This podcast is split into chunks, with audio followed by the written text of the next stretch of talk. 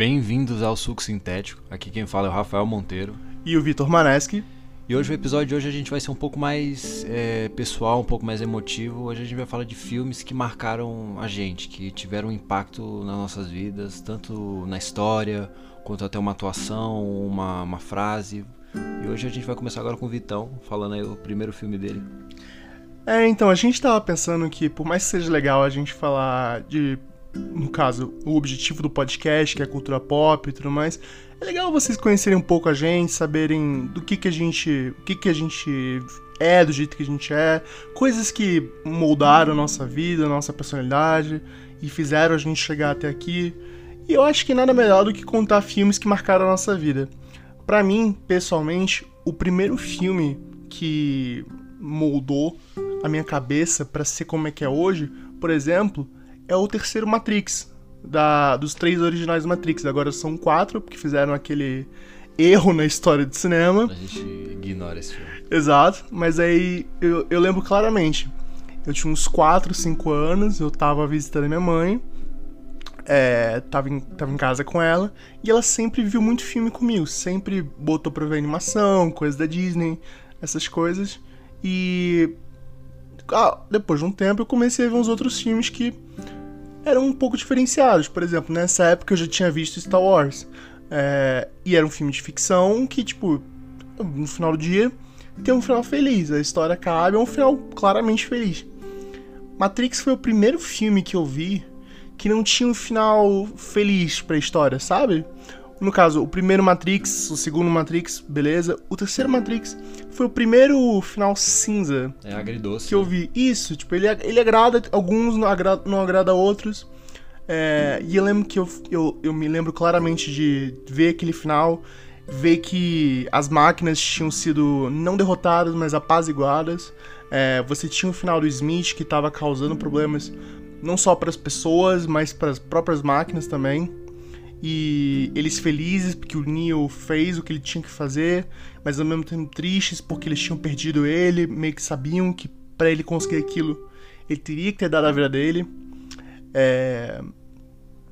E eu, eu lembro que para mim era assim, nossa, mas tipo, isso é, isso é um final de verdade? Tipo, ele é, ele é o herói, ele não tem como. Tipo, cadê o próximo filme? Como é, quando ele volta? É, quando que o. Quando que o, o Sobretudo volta e, e, e, a gente vai ver que, tipo, não, ele tava tudo bem, sabe? É... E aí, tipo, eu, de novo, eu desconsidero o quarto filme, né? Eu acho que para mim aquilo foi muito interessante, porque me deu. me abriu a cabeça pra um tipo de narrativa que eu não considerava possível antes, sabe? Alguma coisa mais no cinza, a agora agridoce. A própria franquia Matrix fez isso com você, né? Os Sim, três filmes em geral. Ela, ela abriu minha cabeça para um monte de coisa. E ao longo dos anos, e enquanto eu ia ficando mais velho, eu fui revendo e, e, e pesquisando e vendo conteúdo adicional. E o impacto que essa, que essa saga fez para mim, com certeza, mexeu muito comigo, porque ao mesmo tempo eu via trabalhos de ficção científica e de ação e tudo mais que não tinham essa pegada tão. Claro, você pode analisar de certas formas e ver que outros filmes de ficção científica têm uma pegada um pouco mais profunda, um, sub... um contexto ali. É... Mas Matrix não, Matrix tinha um... Até na parte superficial, tinha várias referências filosóficas, é... religiosas, vários contextos, tipo. É relacionado com várias outras coisas, vários outros temas. E eu acho que para mim foi a primeira vez que eu tive esse contato. Não só com o final agridoce, mas com um tipo de narrativa que envolve tantos outros temas para contar uma história, sabe? Entendi. E para você, Rafa, qual foi o primeiro filme dessa sua listinha aí? Vou dar até um aviso aqui que esse vídeo vai ter spoilers desses certos filmes. Eu vou colocar aí na descrição, né, os filmes que a gente vai citar aqui. Então, se você não quiser tomar spoiler, a gente não vai nem falar de nenhum filme recente, nada que você não deveria já ter assistido. Então, assim, o primeiro que tem um, uma carga para mim muito forte, muito pelo que, pela lição do filme, que é uma coisa que até eu, eu levo na vida, eu questiono assim. O primeiro seria Good Will Hunting, ou Gênio Indomável, que é, é roteirizado pelo próprio Matt Damon com Ben Affleck E esse filme ele tem uma carga muito forte para mim. Quem não sabe a história, é o personagem do Matt Damon, ele vive no subúrbio ali com os amigos dele, só que ele é um gênio, ele é um gênio da matemática, sendo que ele nunca estudou direito mesmo, ele é só um cara que, pô, leu um livro, o maluco já decorou tudo, sabe? É, e o filme ele tem muito a, a dualidade de fazer o que, que é certo para ele fazer, né? Ele tem um, uma habilidade que faz ele, ele ser diferenciado, diferenciado das outras pessoas, mas ele também ele tem a vida dele, ele tem que fazer as próprias escolhas dele. Então eu acho isso muito foda nesse filme, porque é, o Matt Damon ele é um cara. A, a, a, sinopse básica do filme. Ele, ele é um gênio e tudo, aí ele, ele vira um ele tá trabalhando zelador na faculdade. Numa faculdade foda. Aí um professor da faculdade ali de matemática ele, ele chega pros alunos assim, mano, vou botar um desafio no quadro para vocês fazerem. Aí, aí, resolve, ele bota o desafio e nenhum dos alunos consegue. Aí chega lá o Matt Damon, o zelador, ele olhou assim e falou: Ah, isso aí é fácil. Ele resolve sem ninguém saber que ele resolveu aquele, o, aquela equação. Aí o professor chega para todo mundo: Ah, quem foi que resolveu? Quem foi? Ninguém, lev ninguém levanta a mão pros os alunos, né? E tudo. Quem foi que resolveu? Aí ele bota outro mais difícil. E aí ele, o, ele conversando com o, o auxiliar dele ali, falando, mano, quem será que fez aquilo? Quem será? E aí depois ele começa a olhar o Matt Damon no, no quadro, escreve, fazendo é, descrevendo ali. Ele achando que ele tá fazendo vandalismo, ele, mano, sai daqui, seu filho de uma puta, tá ligado? Vai tomar no seu cu. E aí depois ele olha pro quadro e o, o segundo. A segunda equação que ele colocou foi resolvida. Então ele vai atrás de procurar o Matt Damon. Só que como o Matt Damon ele vive no subúrbio, ele tem. É, ele é um meio delinquente marginal, ele se envolve numa briga e ele, e ele é preso, né? E é, ele é condenado, eu não lembro quanto tempo. Mas aí, o que, que o professor de matemática faz? Ele, ele a, a, encontra o Matt Damon e faz a proposta. Eu quero que você me ajude a resolver os cálculos matemáticos e você tem que ver um terapeuta. É isso. E aí o Matt Damon fala, beleza, beleza. Fica meio receoso, mas beleza. E aí ele faz um inferno na vida dos terapeutas. Um inferno na vida dos terapeutas, até que um matemático ele falou, ah, agora eu vou pegar pesado. E chama o personagem Robbie Williams, que é incrível o personagem. A melhor atuação do Robbie Williams na carreira dele. Ele ganhou o Oscar por causa disso. É, saudades Robbie Williams, mesmo que você tenha sido um babaca no final. É, o, o filme ganhou um Oscar, né? o filme ganhou de melhor roteiro, melhor ator, é, coadjuvante e outro, acho que trilha sonora, algum negócio assim. Então, é roteiro de Ben Affleck Matt Damon. Olha o Ben Affleck aí. É, eu lembro que ele. Eu lembro porque eu vi uma entrevista em que o Ben Affleck falava, tipo, eu não sei porquê, mas eu acho que eu tava tão emocionado que eu ficava toda hora agradecendo Boston, agradecendo Boston, agradecendo Boston. Mas é, por exemplo, o que, que eu acho muito foda né, na história, que me marca, que me faz até pensar até hoje, o, o que, que seria o certo. Porque são várias pessoas na vida do, do Matt Damon que eles vão dando o lado deles, a opinião deles sobre é, o que era o certo a se fazer. Então você vai tendo várias experiências. Então você tem um professor de matemática. O professor de matemática ele é foda, ele é um cara que tem o. No filme fala que ele tem o Meadowfield, que é tipo o, o prêmio Nobel da matemática. O maluco é foda, sabe? E é, ele conhece o Matt Damon e eles estão resolvendo um, um, Eles ficam resolvendo um monte de equação. Aí tem uma hora que ele passa uma equação que o professor não consegue resolver. E o Matt Damon resolve em 5 segundos. E, aí ele fala, não, mas deixa eu corrigir pra ver se tá certo. Matt Damon, cara, tá certo, pode ficar tranquilo, tá certo. E aí, é, para ajudar ele, o professor também fala, mano, vou te passar umas entrevistas pra você ir, umas entrevistas de emprego. Então você pode trabalhar pra CIA, pode trabalhar pro serviço secreto, ia ter uma carreira de sucesso. Só que aí, o Matt Damon não quer isso, ele quer a vida dele, ele não quer ser um rato de laboratório, por exemplo. Ele mesmo fala isso. E o professor, ele, ele tem uma hora que ele desabafa, ele fala, mano, eu não queria ter te conhecido. Porque é, eu, tenho, eu resolvo isso aqui, eu não consigo resolver isso aqui. Eu estou há 30 anos estudando isso, eu não consigo resolver. E você chegou aqui, você leu um livro numa biblioteca e você está resolvendo. Então, assim, eu não queria ter te conhecido porque saber que existia uma, uma pessoa igual você no mundo e eu. E, e ver essa pessoa jogar tudo, tudo isso fora, toda essa possibilidade fora é demais para mim. Cara, puta, você no diálogo você fica arrepiado, o cara falando assim, tipo, nossa senhora. E aí você fica, mano, será que o Matt Damon tá fazendo certo? E aí você tem o lado do Robbie Williams, que é o terapeuta dele. Que no começo eles têm aquela aquela é, aquele embate, né? Eles não se gostam no começo, porque o Matt Damon é um babaca, o personagem É, dele. são, são duas personalidades muito fodas. Sim, sim. Então, aí o, o Robbie Williams depois ele começa a, a ganhar o afeto do, do Matt Damon com um diálogo muito foda. Mas o que, que o, o Robbie Williams ele, ele propõe, o ponto de vista dele? Que ele fala assim, mano, eu já fui, eu fui num jogo de beisebol, ele faz essa, essa análise. Eu fui num jogo de beisebol foda, uma partida que entrou pra história. Ele tinha ingresso, quer dizer. E ele conta pra partida e o Matt Damon fala, caramba, você foi nesse jogo? Ele fala, não, eu tinha um encontro com a garota. Eu...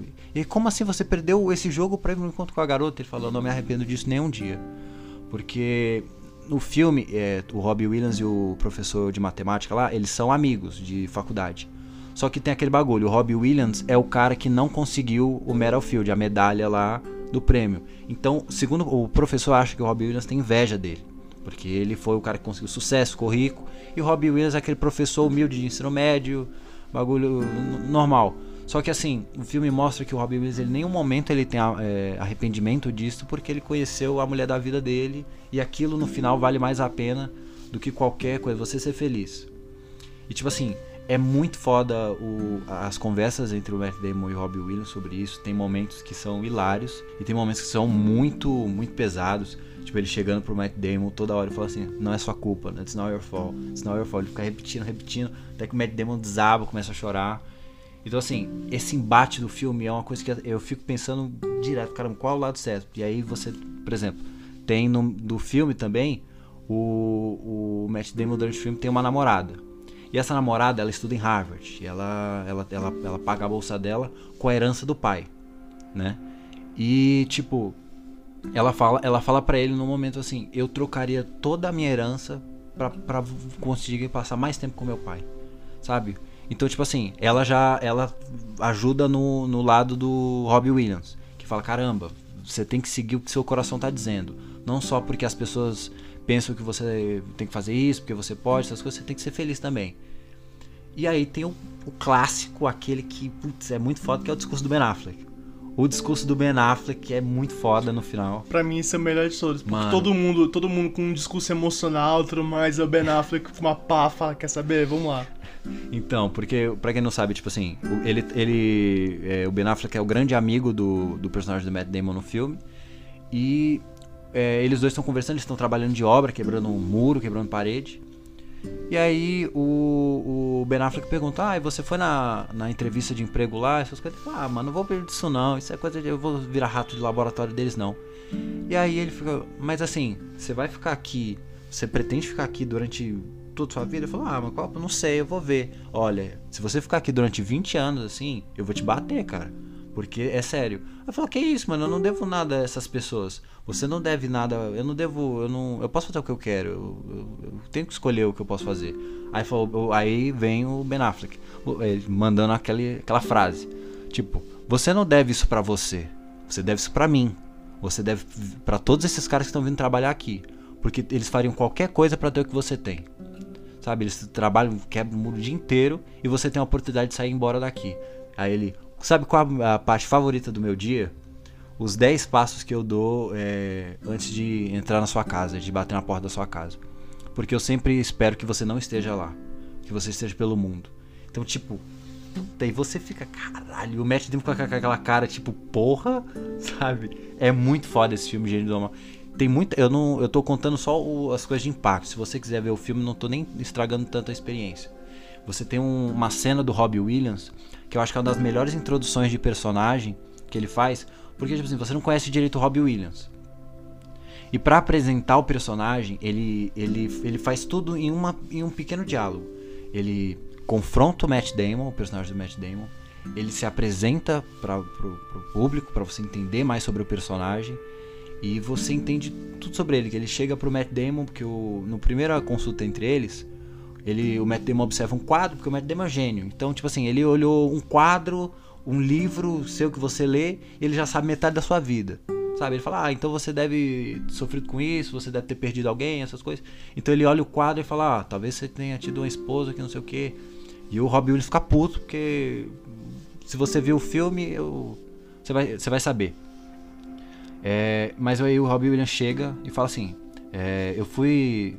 eu fui dormir, eu, eu fiquei pensando muito o que você disse sobre o quadro. Mas depois eu tive um pensamento, falei, mano, não vou me preocupar com isso e dormiu. Ele fala que dormiu tranquilo. Sabe o que foi? Que você é só uma criança, você não, você não tem, você não sabe de nada. Por exemplo, se eu te perguntar sobre arte, Michelangelo, você vê que eu decorei essa porra toda vez É, Michelangelo. É, se eu perguntar, você pode saber tudo sobre ele, todas as artes, essas coisas. Mas se eu te perguntar qual é o cheiro da Capela Sistina, qual a sensação de olhar para aquele belo teto, você vai saber me dizer?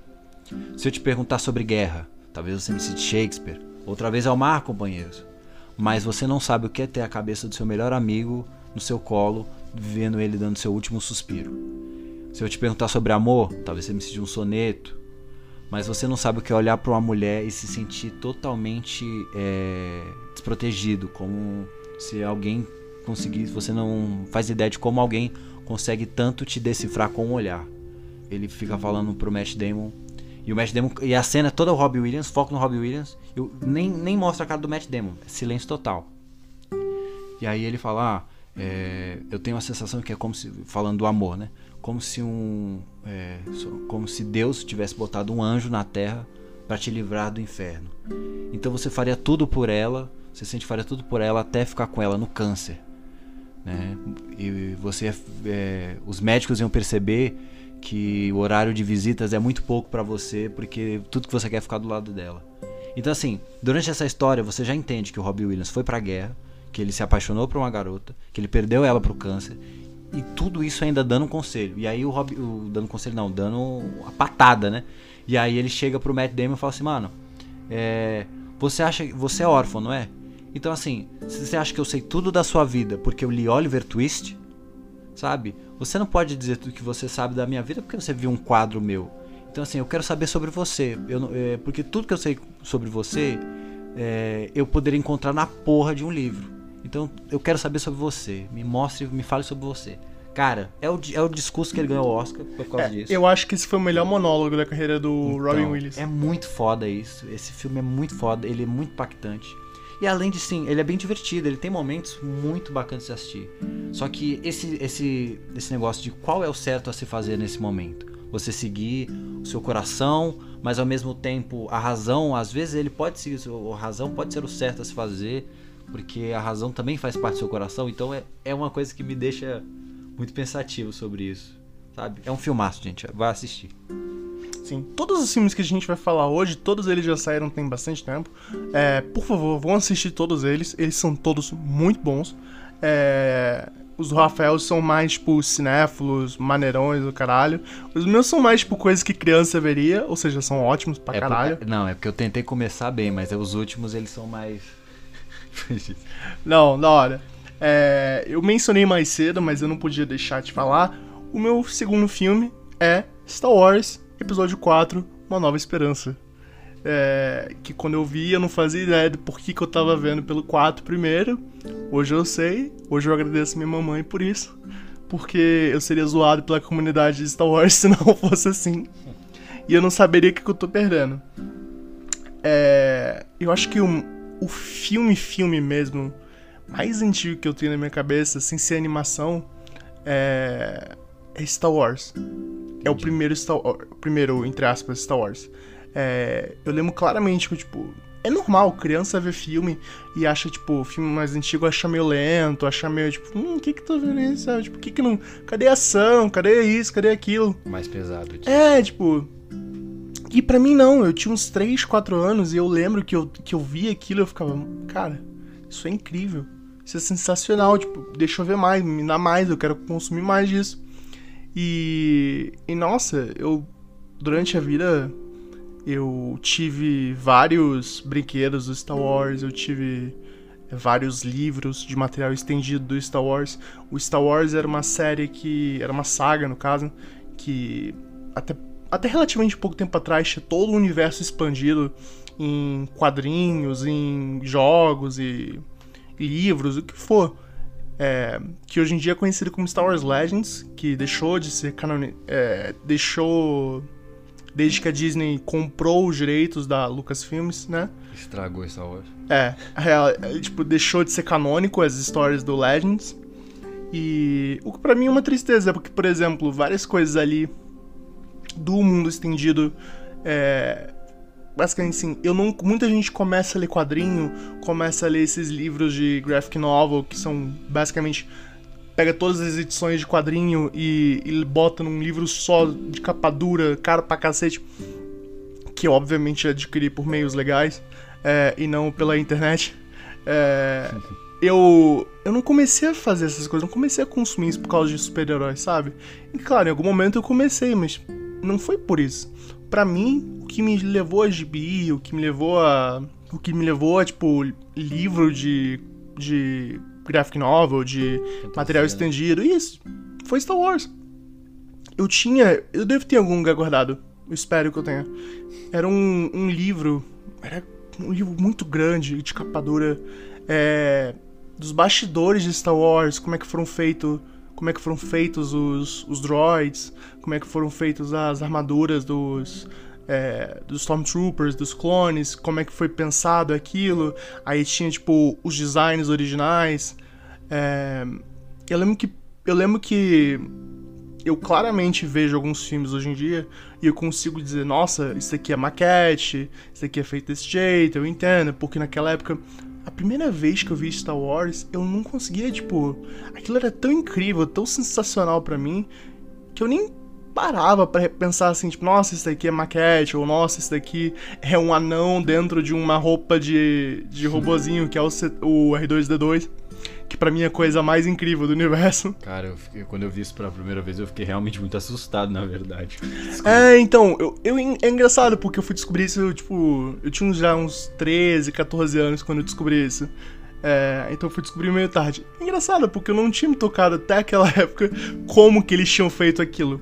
É, por exemplo, fui descobrir depois que na verdade eles tinham um ator que fazia o Darth Vader dentro da roupa e o James Earl Jones. James Earl Jones só fazia a dublagem depois, então é, é para mim aquilo é incrível, porque do jeito que tipo fica, eu sempre pensei, no caso, pensei por muito tempo que era o James Earl Jones, tipo, lá atuando, fazendo as coisas, e que ele tinha dado uma mega emagrecida e que tinha muito alto. É, então, tipo, crescido um pouquinho e tinha sido achatado dentro da roupa. É, não sei. E e eu lembro, tipo, a atuação do Harrison Ford. Eu não, eu não tinha visto Indiana Jones ainda. Depois daquilo, é, eu me motivei a ver Indiana Jones depois. É, eu lembro que eu via os filmes dublados, porque criança, né? Eu era muito criança para ver o negócio legendado. E era um momento muito especial para mim, porque eu nunca me apaixonei tão rápido por um, por um filme, por uma série de filmes. É, caso você tenha vivido numa rocha até agora e não saiba o que é o Star Wars, Star Wars é uma série famosa de filmes é, feitas originalmente pelo George Lucas. Foi a grande visão dele, foi a grande realização dele. É, que muitos disseram que não faria sucesso. Tipo, a primeira vez que ele mostrou o filme foi para vários amigos diretores dele numa sessão privada. E um dos amigos dele chegou para ele e falou: Não, é, ignora tudo que eles estão te falando. Isso aqui vai ser um sucesso, isso aqui vai ser incrível. E esse cara foi o Steven Spielberg. Então. É um nome qualquer, né? É, tipo, jogando um nomezinho qualquer que. que foi um cara que acabou sendo também um dos caras mais incríveis do mundo do cinema. E. Eu, eu, eu vejo, hoje em dia, até hoje eu vejo o Star Wars 4, Nova Esperança e eu sinto aquela, aquela sensação de, de maravilha, de descobrimento, de encontrar é, uma nova coisa que me fascina tão profundamente como foi a primeira vez. E eu, e eu lembro as coisas que eu senti, eu lembro onde eu tava. É, tem muitas coisas que a gente para pra pensar na nossa memória da infância e a gente não lembra direito como é que era a situação, o local e eu lembro exatamente como é que foi a primeira vez em que eu tava sentado no apartamento da minha mãe, na sala, vendo Star Wars 4, Uma Nova Esperança com ela, e ela botando por. A gente repetia tanto o filme hum. que ela já sabia meio que o roteiro de cabeça. Então ela começava a botar dublado, né? Mas colocava em legenda, em, com legenda os comentários do diretor e do elenco e da crítica por baixo. E aí eu, eu demorei uns anos para entender o que, que era aquela legenda ali. Mas eu focava apenas no filme e ficava mergulhado naquilo. É, eu hoje joguei uma, um trocentos jogos de Star Wars diferentes. É, tanto jogos de Lego, que são maravilhosos, os originais no caso, os novos são. Né, é, tanto jogos de é, RPG, tecnicamente, que foi o, o. Eu joguei tanto o. Knights of the Old, é, Knights of the, Knights of the Old Republic, desculpa, e o 1 e o 2, que são incríveis, são jogos sensacionais. Eu acho que todo fã de RPG deveria jogar alguma hora. E eu joguei o MMO de Star Wars, que é o The Old Republic. É, é, é engraçado porque, tipo assim, é, é, é, é, até bom, porque eu acho que eu nunca comentei disso com o Rafa. Mas imagina um jogo de single player hum. que de vez em quando você vê algumas pessoas. É o jogo, é o MMO de Star Wars. Entendi. O que é engraçado, porque assim que você acaba a campanha, vira um mega jogo que você começa a ver gente toda hora. Mas eu devaneio. É, eu fico. Eu, eu tô assim porque eu vi hoje notícias sobre remake de jogo e o novo jogo do Star Wars vai sair agora, então. Me animei. É. Mas foi para mim uma experiência muito legal. Eu, graças a esse filme, ele começou toda a minha paixão e toda a minha energice com tudo que eu tenho hoje em dia. Eu fui em convenção de Star Wars em 2007. É, eu tinha sabre de luz caríssimo, é, que acendia, que mudava de cor. É, por isso que hoje, quando eu vejo esses brinquedos, eu fico achando uma merda, fico pensando, nossa, quer ver, eu sou muito foda, eu tinha uns melhores ainda. É... Nossa, e, e, foi um momento muito especial para mim. Era, era, um filme que eu via com a minha mãe, que é uma pessoa muito importante para mim. É... E era um momento em que eu, que eu podia me sentir num outro mundo. Foi a primeira vez que eu tive essa experiência, sabe? É quando você vê alguém que fala que, cara, eu tava lendo esse livro e me senti transportado para esse outro mundo. É, para mim, essa foi a primeira vez que eu tive isso com um filme, sabe? Eu, nossa, eu tenho memórias muito, muito queridas por causa de Star Wars e o que, que me ofereceu depois. Rapaz, tocante, tocante. É, o próximo filme? É Star Trek, o Rafael vai falar só pra me não, sacanear. Não, brincadeira, jamais. É, o próximo filme que eu vou citar é, é, é, uma das atuações, se não a atuação mais marcante que eu vi na minha vida, porque assim, eu acreditei tanto que até hoje, se eu ver o ator, eu quero dar um abraço nele, porque é, é, é muito triste a história dele. Era eu dizendo pro professor que fiz o trabalho com antecedência e tudo mais? É, esse, esse é, o nome do filme é O Lutador, do, estrelado pelo Michael Rooker que, meu Deus, cara, ele não ganhou o Oscar. Cara, é, é, um crime, é um crime, é um crime.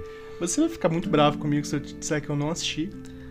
Bastante, eu, eu, vou, bastante. eu fui pesquisar depois, porque você, a gente tava escrevendo o roteiro desse episódio, e você chegou para mim e falou assim, ah, eu vou fazer sobre esse filme Lutador, que é muito emocionante para mim. Eu percebi, é, eu nunca vi esse filme. Pelo menos eu não lembro de ter visto. Então, assim, já vou estragar praticamente sua experiência. Não é um filme que, assim, eu vou falar os spoilers, mas ele não é um filme que se você souber o que está acontecendo, ele vai, é, se você souber o que vai acontecer, ele vai estragar a sua experiência. É, eu geralmente não ligo para spoilers, então. Então, mas assim, se vocês não assistiram o Lutador, gente, como o nosso amigo aqui, não cometa o mesmo erro do Victor e vá assistir, por favor. Eu tenho vários problemas, não me imitem. mas a história do filme é é um cara que ele de luta de wrestler, né, o luta livre. E ele teve o seu auge na, no, ele foi um lutador que teve o seu auge. E aí a gente corta para 20 anos depois, quando ele tá em fim de carreira, quando ele já tá naquelas lutas mais ou menos, meio quase meio clandestino. É, e tipo assim, você vê todo o peso, toda na primeira cena, você já vê todo o peso, toda a dor que ele tá sentindo de, de todos esses anos de luta e todo. Cara, a, a cara do Michael Rooker nesse filme. É, e aí, o, a primeira cena do filme é uma luta de, de, de wrestling. E tipo assim, geralmente quando você vai ver uma luta de wrestling, você fica empolgadaço, fica, caralho, que será foda, porque é muito bem coreografado. Mas nesse você fica com agonia e dor, porque você sente cada cada negócio, cada jogadinha, até quando o cara tá batendo, você sente lá, dor na mão dele. Sabe? É muito foda esse filme. E o que que acontece? Michael Rooker já tá nessa fase meio aposentado. Ele tá precisando de grana, ele tá dormindo no, no, no carro dele, ele não consegue mais pagar o aluguel. Então ele, ele não tem relacionamento com a, com a filha dele direito. E aí, pra ajudar ele na, no, a pagar o aluguel, ele, ele começa a entrar numa, na luta, numas lutas mais pesadas, que realmente é, é porque paga mais, mas assim, a luta, os caras começam a, a, a, tacar grampeador um no outro no meio da luta, bota arame para os caras pular em cima. É um, nossa, é agoniante, é dolorido de ver. É, porque o, o negócio todo do wrestling é aquela coisa, tipo, é um espetáculo coreografado tudo mais, mas, tipo, além de proteger o público, é feito para proteger os, entre aspas, lutadores em si. Tipo, eles em nenhum momento estão ali em perigo. Mas uma situação dessa, né? Imagino que. É porque assim, o submundo do wrestling, ele é muito. Você, conhe... você tem muitos caras que, por exemplo, se suicidaram por causa do. depois que acabou a carreira. E o filme ele explora muito isso. Eu não vou entrar muito em detalhes sobre isso, porque é mais sobre o ponto que me marcou do filme do que, né, sobre todos os detalhes do filme. Mas pesquisem sobre isso. Tipo, o filme fala sobre o bagulho de você usar esteroides também, o excesso. Tanto que o que acontece? Com o excesso de esteroides que o Michael Rooker usa e tudo, e ele também tá velho ele, ele durante depois de uma luta, ele tem um ataque cardíaco. E aí o médico fala, ó, oh, você não pode mais lutar não, amigão. Você não pode mais fazer nada disso não, que senão você, você vai para bala, você vai, você vai conhecer Odin. E aí, é, ele, a cara, nossa, eu lembro da cena, a cara do Michael Rooker, ele olhando pro doutor com aquela cara de choro, mas ele dá um sorriso e fala assim, tudo bem, doutor, tudo bem. Nossa, cara, nossa, é muito bom, cara. Como é que ele não ganhou o Oscar? Ai, é... E, tipo, ele vai começar a se reconciliar na vida dele. Então ele, ele não. Como ele não pode é, lutar, ele vai tentar. Ele tá se sentindo muito sozinho. Ele tá, o filme fala muito sobre a solidão fodida que ele sente. E aí, a única amiga dele é, é uma prostituta que é interpretada pela Marisa Tomei. Sim, a tia May do No Way Home, do Homem-Aranha. Né? Por isso que para mim, quando eu vi a tia May. É, no Homem-Aranha foi muito estranho, porque ela é uma stripper no Lutador e, tipo assim, é um filme mais 18. Então é uma stripper que realmente os caras, eles mostram bastante coisa. É, e tipo, ele, ele chega pra ela e tudo, ele fala, olha, eu tive um ataque cardíaco, eu tô me sentindo sozinho, eu quero conversar com alguém. E ela, e ela também é uma prostituta do mesmo caso dele. Ela é uma prostituta já mais velha, ela deve ter seus 40 anos e tudo. E tem até uma piada no começo do filme que ela tá tentando seduzir uns caras. E o cara fala: Que isso, mano? Sua mãe tá aqui, tá ligado? Sabe? Eu falo: Não, não, não, não dá, moça. E mostra que também ela tá em decadência. Mas é porque ela é uma pessoa que ela tem os filhos. Ela, tem, ela é uma prostituta né, no, no mundo, mas ela tem a vida dela. Ela tem o filho dela. Ela tem. Ela ela tem um objetivo no futuro que eu não, não lembro direito. Mas é uma pessoa que ela, ela tá batalhando pela vida. Como o Michael Rooker. Só que aí o Michael Rooker se desabafa ela fala, mano, eu tô me sentindo. A cara, a atuação dele é perfeita. É, tô me sentindo muito sozinho, eu queria conversar, queria. Aí ela falou, olha, eu tô trabalhando, não posso. Você não tem uma filha? Ele falou, ah, minha filha não quer falar comigo. Tenta, explica sua situação, eu sei que ela vai falar com você e, e deixa ele, né? Porque ela tá trabalhando, então ele e aí no outro dia, ele vai visitar a filha dele. Cara, puta merda, a filha dele, as cenas com a filha dele é pesado para um caralho. É, ele vai para visitar a filha dele e a filha dele odeia ele, por quê? Porque ele abandonou, ele, ele foi pro auge dele. Eles não falam muito sobre a mãe dele, eu não sei se a mãe dele morreu, se a mãe dele teve algum outro problema. Mas é, você entende, subentende que o Michael Rooker abandonou. Ele, ele é o pai que foi comprar cigarro, né? E ele, ele falando pra, com a filha dele, falou assim, ô oh, filha, tudo bem? Coisa assim, e ela não quer falar com ele. Ela falou assim, eu tive um ataque cardíaco, sabe? Eu queria conversar com você, eu tô, eu tô me sentindo muito sozinho. E ela, e ela, você acha que pode chegar aqui e vai resolver tudo numa situação assim? Falou, não, por favor, eu, eu quero, eu quero, eu quero resolver a situação, por favor, deixa a gente, vamos sair, vamos conversar um pouco. Aí ela fica meio assim, né? E fala, ela fala, tá bom, depois a gente, depois a gente resolve isso, a gente, a gente sai. E aí eles têm um momento muito bonito, que eles vão andando pela praia e tudo, que o Michael fala, ah, eu vou te levar para um lugar, né, que é, que você que você recorda na infância. E depois você vê que o Michael ele não ele não sabe nada da filha dele. Por exemplo, ele quer comprar um presente para a filha dele, ele conversando com a Marisa Tomé, a prostituta. Quero comprar um presente para ela. E ela fala: "O que, que ela gosta?" É, eu não sei. Que, qual é o, o, o, o, tamanho da roupa que ela usa? Eu não faço ideia.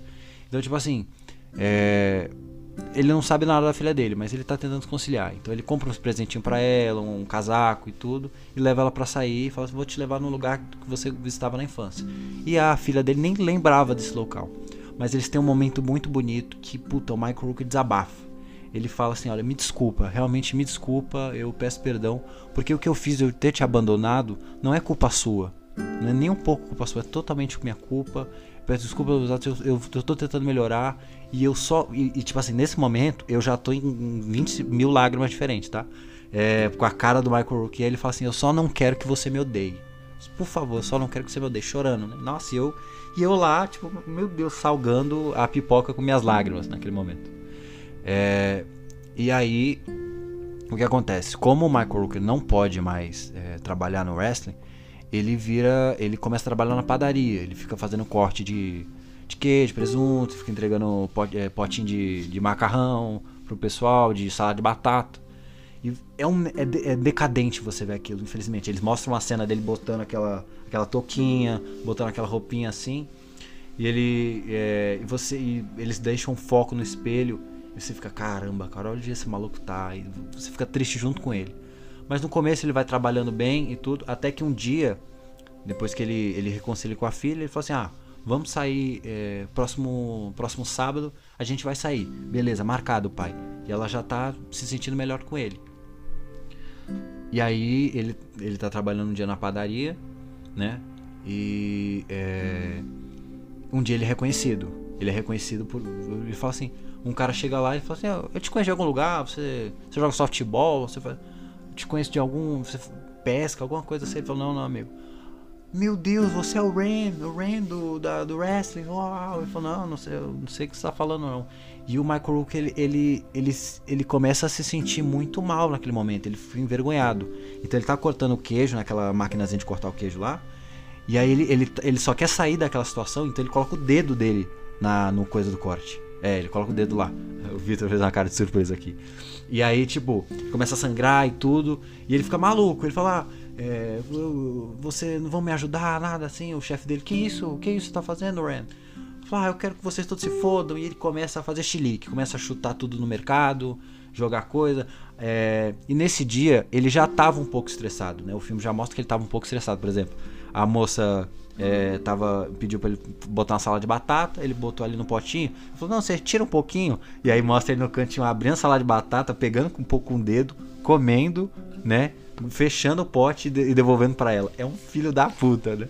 Mas assim, é. Você... Eu só consigo pensar em tudo isso com a, com a... Mas, é. Não, agora ele tá, ele tá com cabelão no filme, é muito foda o visual dele. Porque ele é o único ator que eu consigo ver que realmente poderia fazer um. um lutador de wrestling e realmente ser um bom ator, sabe? Ele é o único que se encaixa na situação. Ele foi perfeito para a escolha do cast. Tanto que é uma das melhores atuações que eu vi. E aí ele, ele fica maluco, começa a chutar os negócios do, do mercado, se demite, fala, ah, eu quero que vocês vão tomar no cu. Isso com o dedo dele sangrando, é, metade é, sim, dele sim. pendurado. Então, Entendi. aí é, ele, ele, como ele tá nesse momento de epifania dele que tá meio perdido, ele, é, ele, se, ele faz o curativo no dedo dele e vai pra, vai pra putaria. Então ele vai pra, um, pra uma boate e tudo, é, começa a usar droga. E aí nesse dia ele fica, tem uma ressaca fodida e ele perde o encontro com a filha dele no sábado. Né? Ele acorda, ele, ele dormiu e perdeu. E ele, ele fica, puta merda. Aí vai lá ver a filha dele. E aí você tem uma das cenas mais que você, você só fica horrorizado quando tu tá vendo. Porque ele chega na, bate na porta da filha, da filha dele, aí quem abre outra pessoa e fala assim, não, ela não quer falar com você, ela não quer falar com você. Aí ele entra mesmo assim e tudo. E aí a filha dele é, desabafa e tudo, fala assim, olha, é, eu, né, eu te odeio, não sei o que, blá blá blá. Cena pesadíssima, o Michael Rooker só me desculpa, me desculpa mesmo, eu posso mudar e tudo. Eu falo assim, olha, eu não. Nesse momento, eu nem te odeio mais eu nem gosto de você. Eu não sinto nada por você. Sabe? Eu não sinto absolutamente nada por você. E o Michael Rooker fala: Nossa, eu entendo, me desculpa, eu, eu posso mudar e tudo. Nossa, e você lá pra baixo, pra cacete, é, muito, é um filme muito pra baixo, sabe? É... Mas é um filmaço, gente, pelo amor de Deus. É... E você tem todo esse impacto dessa cena. E durante o filme ele vai explorando tanto essa solidão do Michael Rooker, porque você realmente fica muito emotivo por causa disso. Hoje, mesmo o Michael fazendo diversos outros personagens que ele fez, se eu ver o Michael Rooker, eu quero dar um abraço nele e falar assim, cara, eu tô, eu tô aqui por você, cara, pelo amor de Deus, não não é, não volta, não volta a lutar, cara, calma, você. Você vê ele em Zumbiland, você fica tipo, tá tudo bem, deixa eu pegar um bolinho para você. então, eu, eu só quero eu só quero o seu bem. E a cena, tipo, a filha, ele desabafa com a filha e a filha, eu não quero mais te ver, eu não quero, não quero nunca mais. Então naquele, ela fala, o, que, é, não existe mais. Você cortou, um, você quebrou uma corrente que não volta mais, acabou. Então naquele momento ele perdeu totalmente a filha dele, tanto que ele não se fala mais. E aí, é, Michael Rooker ali para baixo, ele fala assim: então foda-se, eu vou lutar, eu vou lutar, eu quero lutar Aí ele fala com. Ele, ele, ele, tinha falado que não ia lutar, que tinha, podia cancelar porque ele, ele tinha problema no coração, mas ele falou, ninguém sabe tecnicamente que ele tem problema no coração. Só a prostituta e a filha dele, né? De, de resto, nenhum pessoal do, do WWE, WWE, não, do wrestling sabia. Então ele fala assim: ó, tô dentro, vamos pra luta. E aí você. É, é, você tem esses momentos dele realmente sentindo bem para baixo, por exemplo. O filme fala muito sobre esse negócio do. do você abraçar é, o seu passado assim, você não conseguir conviver no futuro. Você tem a história da prostituta, você tem uma cena que ele chama um menino para jogar. Ele fala assim: vem jogar um Nintendo aqui, né? E aí o menino vai jogar um Nintendo, eles estão jogando um joguinho de, de WWE dele, né? Que ele, que ele, ele ganha a luta. E aí o moleque tava assim, mano, hoje lançou o novo Call of Duty pra. Call of Duty 4. E aí ele, o que, que é isso, Call of Duty? Ah, é um jogo de guerra que você começa a tirar né? E aí eles, e ele vai jogando mais desanimado, o moleque. E aí o, o Michael Rooker também vai ficando tipo, ah, entendi, entendi. E aí o moleque, você não quer jogar outra? Não, né, do, no, no, Nintendo? Fala, não, não, não, você tem que ir pra casa. Então assim, é aquela é aquela depressão fodida que você vai vendo cada vez mais que o cara tá é, apodrecendo praticamente. É qualquer atenção, qualquer carinho de qualquer pessoa já é muito. Então, é, e aí ele ele fala com a, com a prostituta porque ele, ele, ele tá tentando ter um lance desde o começo com ela. Então ele fala assim: "Vamos, vamos, vamos sair, vamos sair". Ela fala assim: "Eu não saio com cliente". Sabe esse bagulho de toda a prostituta de filme que fala que não, não sai com os clientes dela? Então assim, ele é, ela fala: "Não, não vou sair com, com, com, clientes, peço desculpas, então não posso, isso foi um erro. A gente ter se beijado foi um erro, esse bagulho de sempre". É, e aí no final ele, ele fala para ela assim: "Mano, eu vou lutar é, não sei o que, vou pra luta, blá blá blá, e ela no começo não liga. Mas depois ela mostra uma cena que ela também, ela cai na, na mesma epifania do, do personagem Michael Rooker. Que ela, ela vai chegando em todos os caras da, do, da boate que ela tá. Ah, você quer uma dança particular? Não sei o que, o cara, hoje não, hoje não, hoje não, hoje não. E ela já fica meio, né? E aí depois no polidense os caras começam a falar mal dela, falar, ah, ficar assim frouxa, um bagulho desse assim. E aí ela fica puta e ela fala, não vai embora, eu me demito. E aí o que, que ela faz? Ela, ela vai pro, pro, pra luta do Michael Rooker. Porque ele não, ela não quer que ele. que ele. né? Que ele morra. Porque se, se ele for lutar, ele vai morrer, porque ele, ele, ele tá com. Ele teve um infarto. E aí você, desde o começo, você sabe que o Michael Rooker tá indo pra morte.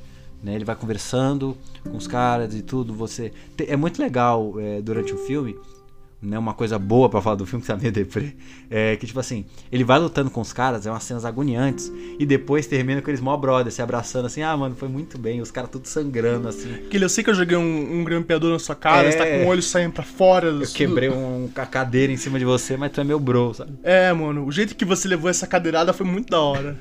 Mas então, e aí no final é, ele vai lutar e a personagem da Marisa Tomei chega. Fala assim, não, não faz isso. Ele fala assim, olha, é, o mundo lá fora é o, é o que realmente me machuca.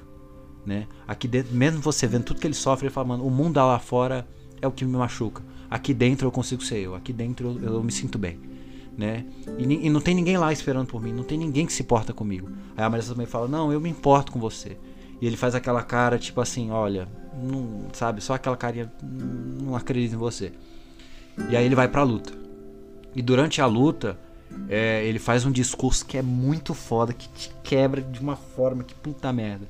Que ele, mano, ele desabafa, ele fala o quanto ele ama aquele público, ele fala que vocês são os únicos que estão aqui para mim e tudo. E o dia que eu ter que parar de lutar, não vai ser eu que vou decidir, vai ser vocês, sabe? Todos vocês aqui, todo mundo gritando o nome dele e tudo. E aí ele vai, e ele vai pra luta a, a luta começa e você tá agoniado, porque você sabe que a qualquer momento o cara pode. O, o peito dele pode começar a apertar e tudo. E eles vão lutando e ele vai fazendo cada manobra. E, do, e você vê que realmente o, é, o personagem da Maria Tomei, é, Marisa Tomei, ela realmente ela, ela tinha uma importância, mas ao mesmo tempo não, porque durante a luta ela já vai embora, ela já abandona ele.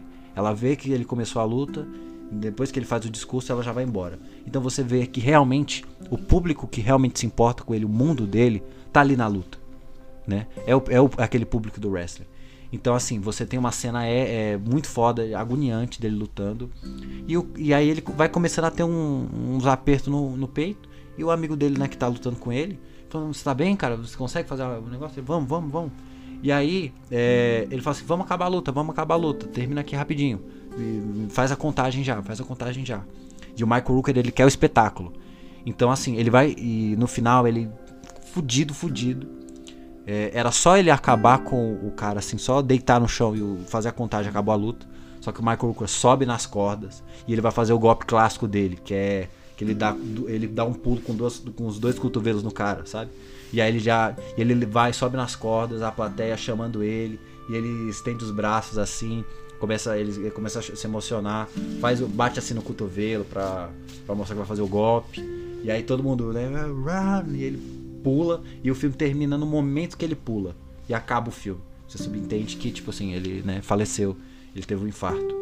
É, e tipo assim, é aquele, o cara morreu, é, teve uma vida de merda, mas o cara foi na glória dele, ele, ele soube conhecer o mundo dele, na que foi aquele espetáculo. Ele morreu feliz. Então, tipo assim, mesmo que o filme seja agoniante, Michael Rooker, se você estiver ouvindo isso daqui, é, eu te daria um abraço, cara, nesse momento, mas é um filmaço, eu fiquei impactado. Depois que eu terminei, de, eu revi esse filme pra falar aqui, eu fiquei uns 5 minutos assim, olhando pra parede, assim, pensando, falei, caralho, que merda. É exatamente o que eu tô fazendo. Eu tô, desde que o Rafael começou, tô desde que ele basicamente arrancou o dedo dele fora pela metade, eu tô olhando pra parede aqui, ficando tipo, o que, que tá acontecendo? Gente, é, é um filmaço. O filme ganhou o Leão de Ouro em 2008. Ele só não ganhou o Oscar de melhor ator porque o Oscar é, é tipo político, né? Bagulho de política. Quem que ganhou? Nem lembro, cara. É um merda aí, não é o Michael Rooker. Aí, tipo, é... por que ele não ganhou? Porque o Hollywood, ele tem um bagulho com o wrestling, né? O WWE, essas coisas. E eles estavam meio assim indecisos. Aí o que, que acontece? O WWE para gerar mais marketing pro filme, marcou uma luta pro Michael Rooker fazer com um dos lutadores de verdade no WWE, pra ser um puto evento. Só que aí Hollywood olhou isso aí e falou assim: não, então ele tá querendo o filme dele, ele tá querendo ganhar de melhor ator, para chamar mais hype pro filme dele por causa do WWE. Então, ó, não vamos dar esse Oscar pra ele não. É, tem toda aquela coisa, porque na real, tipo, você pode pensar de qualquer forma, mas no fundo, no fundo mesmo, o que são os lutadores da WWE são, tipo, atores, mano. Por Sim. exemplo, você tem o John Cena, por exemplo. The Rock. É, então, tipo. Dave Bautista. Quando, quando o John Cena foi indicado ao Oscar por Barbie, The Movie, eu quero ver eles negarem pra ele o Oscar. Você viu que no Barbie, The Movie, ele vai ser o John Cena, ele vai ser o Homem Sereia, né? Ele vai ser a versão sereia, o Ken Sereia. Caso não fosse muito claro que eu iria ver esse filme, agora podem ter certeza que eu vou ver esse filme. Mas então, no, nesse negócio da. Porque o Oscar, gente, se você acredita que ah, quem ganhou o Oscar é quem é melhor ator, quem fez a melhor atuação, você é um pouco ingênuo, sabe? Porque tem muito bagulho envolvendo marketing, de quanto o, o, estúdio mesmo divulga o filme. E também se você tem que evitar ficar fora de polêmicas e tudo. Então, como o Michael Rooker envolveu em polêmicas, ele acabou perdendo o Oscar. É toda uma politicagem por trás disso. Sim, sim. Mas é um filmaço, cara, recomendo. Beleza, agora depois de esse assunto leve, de boa, fácil de digerir, é, tranquilinho que o Rafael trouxe aqui pra gente, e esse foi só o segundo filme dele, é, eu vou falar do meu, esse, meu terceiro filme, que é um dos filmes que marcou a minha jornada como mestre de absolutamente nada e especialista em também nada, hum. que é Toy Story, o primeiro filme. Olha aí. É, eu acabei de, a gente acabou de falar do filme mais depressivo do universo, de acordo com o Rafael, pra vir pra é Toy Story. É, ah, mas quando, quando os brinquedos falam. Mas assim, o que estão fazendo com a franquia é já um negócio mais, mais né? O que, que é mais triste? Depois, o Michael Rowling sofrendo por um filme inteiro ou o que estão fazendo com a franquia? Então, eu não sei. Deixa o público decidir aí. É, é, capaz de, é capaz de eu ver o filme do lutador, porque agora eu vou ter que ver, senão o Rafael vai desfazer a amizade comigo. É, eu vou ver e vou ficar assim, é, é, é, é menos triste, tá tranquilo. Gente, eu falei que as primeiras coisas que eu tava vendo de cinema, cinema mesmo, foi Star Wars. E antes disso, o que que eu via? Eu via animação. A animação, tipo, que eu via era, tipo assim, Rei Leão, é, A Bela Fera, Corcunda de Notre Dame, Tarzan, por aí vai. Cara, a primeira animação, animação, que para mim foi, tipo, marcante na minha vida, se você me perguntar, Vitor, me fala cinco filmes favoritos da sua vida. Esse com certeza tá aqui, que é Toy Story, o primeiro, para ser mais exato. É, apesar do Toy Story 2 e 3 também serem, para mim, ambos sensacionais, é uma das poucas franquias do cinema em geral que tem, tipo, três primeiros filmes, que são os três únicos filmes, é claro. Da trilogia, o primeiro é seu favorito? Prim o primeiro é meu favorito. Entendi. Porque eu não. Eu, eu, eu sei que parece. Eu não gosto de chorar no cinema. eu não me sinto feliz saindo do cinema, tipo. Ah! Então, tipo. Eu gosto muito do primeiro. É o meu favorito dos três. É. Cara, primeiro Toy Story. Aquela coisa, você é uma criança, e aí você vê os seus brinquedos é, tomando vida tudo mais, né? Eu fiquei uma semana olhando pros meus brinquedos, fingindo que tava dormindo, é, que nem um retardado. Esse foi tipo o ponto baixo da minha, da minha brilhantice na minha infância. Piorou muito com os anos. Teve a fase em que eu achava que Pokémons eram reais. Todos e eu tinha, nós, tipo. É, mas eu tinha, tipo, 6, 7 anos. É, eu não era uma criança muito inteligente. Eu tô aqui fazendo um podcast e faço jornalismo, então. O que você pode medir como inteligência, eu, eu, eu faço medição por outras coisas. Então, Toy Story, pra mim, eu lembro, eu lembro muito direito, porque eu lembro que eu via num DVD depois com a minha mãe. É, de novo, todos esses filmes vocês vão ouvir mencionando com a minha mãe, porque todo o meu portfólio, é, e é até engraçado porque eu falo isso nas aulas que a gente tem, é, de sexta-feira, inclusive, que é quando a gente grava esse podcast, eu comento várias vezes com a professora, tipo, nossa, eu vi esse filme quando eu tinha 10 anos. E é tipo um filme mega pesado do caralho, sabe? E tipo, nível do lutador do Rafael. É tipo assim, ah, mas o que, que, você viu? Ah, minha mãe falou, vamos ver, eu vi. É. E tipo, ela é a pessoa que eu devo, tipo, o meu portfólio, meu repertório. E Toy Story é um desses filmes que eu via num DVD, que era legal, porque os DVDs antigamente, principalmente esses filmes de criança, assim, eles tinham uns minigames para você fazer nos extras. E no Toy Story 1, para quem viu Toy Story, vai se lembrar daquela cena do, do Garra. O Garra escolhe quem vai, quem fica. E tinha um minigame, que era uma. Que era uma. Era uma garra, literalmente, era um, era um, era um jogo de garra. Então, não só você se irritava porque era um jogo de garra, mas era um jogo de garra que você controlava com, com controle remoto. Ou seja, era o triplo da raiva. A diferença é que você não gastava dinheiro por cada tentativa. Você só deixava um pouquinho da sua alma. Hoje eu sou essa pessoa incrível para quem me conhece pessoalmente. E por causa disso, simplesmente. É... Nossa, mas eu lembro, eu era. Eu cresci com meu primo. Eu, eu, tinha, eu tenho um primo que a gente cresceu junto. E eu lembro que ele sempre era, era sempre uma coisa assim, tipo, se eu gostava de um personagem, ele provavelmente ia gostar muito mais do personagem coadjuvante, sabe? Então, tipo, ele era apaixonado pelo Woody eu era apaixonado pelo Buzz Lightyear. Entendi. E isso vira tipo um tema. A gente, por exemplo, tinha, brinqued... É, tinha brinquedinho no McDonald's que fez é, uma. McDonald's fez um McLunch feliz do Toy Story. Eu tinha até, até outros dias eu tinha o meu Buzz Lightyear que eu, que eu ganhei naquela época. E hoje em dia, tipo, você vê, tem tipo brinquedo do Toy Story que vem com certificado de autenticidade, sabe? Tipo, hum. é, eu acho isso a coisa mais, tipo, que de carteirada inútil que você vai dar. Tipo, tá vendo aqui meu Buzz Lightyear? Certificado de autenticidade. Eu sou pica. Tipo, pra, nunca vou entender. É, nossa, é uma memória. É uma memória boa pensar nisso, porque eu. Eu, eu sempre me considerei uma pessoa é, criativa e aberta para as coisas. E eu acho que uma das coisas que me capacitou, me deu a liberdade de encarar o mundo de uma forma um pouco mais é, colorida e abrir os meus horizontes para as coisas e, e me, me fazer ter interesse em, em histórias fantasiosas, como Star Wars, depois Matrix e muitas outras coisas, foi ter visto aquele primeiro filme do Star Wars. Eu lembro que. Eu lembro que eu, eu falo direto que filme de criança é, não é só pra criança, é pros pais que estão indo ver junto, sabe?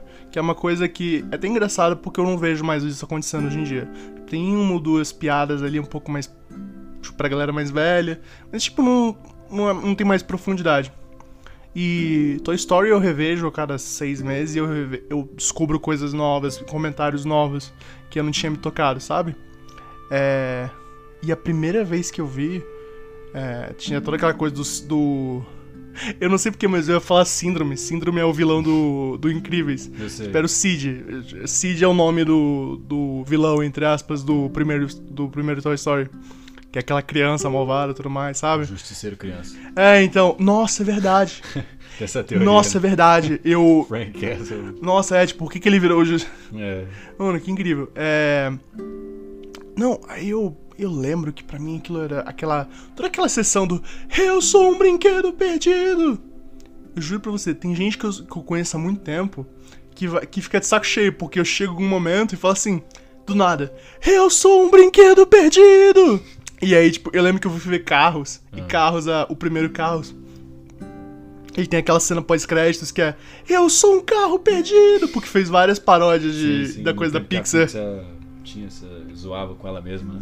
É, então, sabia brincar com ela mesma. Uhum. É. Nossa, e, e eu, e eu lembro que toda aquela sessão depois que vem no que é o Pizza Planet, é. Você. Tipo, eles tipo, correndo por ali tentando achar o, o Woody, aí eles disfarçados de copo tudo mais, sabe? É. Eles falam, tipo, não, a gente tem que sentar atrás. Não. Não é seguro, não tem cinto de segurança na, na parte de trás. E aí, tipo, o Buzz sentado na frente com cinto de segurança, cagando pro, pro, pro cara do lado dele, o humano lá. Eu acho que é engraçado você pensar isso, porque eu, eu conheço criança hoje, tipo, criança, gente mais jovem que nunca viu eh, o Toy Story, sabe? Meu Deus. É, então, e de novo, mesma coisa do Star Wars. Você vive embaixo de uma rocha e você não sabe o que que é Toy Story, eu sinto muito pela sua vida. Deve ser muito chata e cinza. É, mas basicamente a história é isso. A história você começa com o Woody, que é uma criança, tá fazendo seus. O Andy, né? Não, o Wendy é do Peter Pan. Não, o Andy é a criança, pô. O Woody é o cowboy. Ah, o Wendy? Ah, não, não, desculpa. é que você desculpa. falou que o Andy tá fazendo 12 anos. Não, o não, não, não, tá não, não, não, não, não, 12. não, não, não, não, não, Foi um, foi um erro técnico, desculpa. Foi, um- foi, foi apenas uma falha na Matrix. A Matrix Relaxa, tá vindo me relaxa. pegar. Pílula vermelha. É. Não, é pílula azul, desculpa. É. Meu Deus do céu. O Andy. Exato. O Andy, ok? Tá escrito na bota do, do Woody, pô. O crítico de cineminha. É. O Andy tava fazendo aniversário. É porque eu entendi o Andy do Peter Pan, sabe? eu entendi. Enfim. O Andy tava fazendo seus 12, 10 anos lá. E ele tinha esse brinquedo, que é o, que é o Woody, Uhum. que, é o, que é o cowboy, né? Tem uma cobra na minha bota. É, eu sempre tive medo, eu tinha muito medo de cobra, então toda vez que ele falava essa frase eu meio que pulava o filme um pouquinho. Entendi. Porque eu ficava com medo que realmente aparecesse. É sério, muito medo. É. Não, aí. Beleza. O, começa o filme, você tem o, o Andy comemorando o aniversário dele. Aí ele vai pra algum canto e deixa os brinquedos. Vai brincar com os amigos, deixa os brinquedos é, sozinhos no quarto. Normal. Só que os brinquedos começam a se mexer e viver o dia deles. Tipo, como se fosse Monstros S.A. E eu, e eu lembro que eu vi aquilo e eu fiquei- eu fiquei apavorado por um segundo, porque eu pensei, que, será que os meus brinquedos realmente fazem isso? Será que isso que acontece quando eu fecho a porta e vou fazer alguma coisa, quando eu vou no banheiro? E tipo, por isso que eu às vezes acho que eu que eu que eu não tô entendendo por que que esse meu brinquedo tá um centímetro pra direita ou pra esquerda? Tipo, e na verdade só eu que deixo ele zoado. É. E, e você tem, tipo, os brinquedos começando a se mexer e, e interagir uns com os outros. E aí você tem uma operação de resgate toda lá, que é com soldadinhos de brinquedo. E eles vão é, resgatar um deles, sabe? Tipo, é, é- é muito engraçado. E eles têm todo um ecossistema ali, tipo, o Woody. É engraçado porque o Woody, sabe o que ele me lembra? Ele me lembra o Rick. Do The Walking Dead nesse primeiro filme. Porque ele começa muito boazinho, muito boa. E ele vai ficando louco nos primeiros 20 minutos de filme por É causa do Buzz. Esse, esse bagulho que o Andy, que o Andy, que o Woody é o vilão do primeiro filme, tecnicamente, né? É, de certa forma. Todas as merdas do filme é por causa dele, né? O, o, o ego, né? Porque ele ganha o Buzz, o Andy ganha o Buzz, ele fica com inveja e manda ele, joga ele da janela.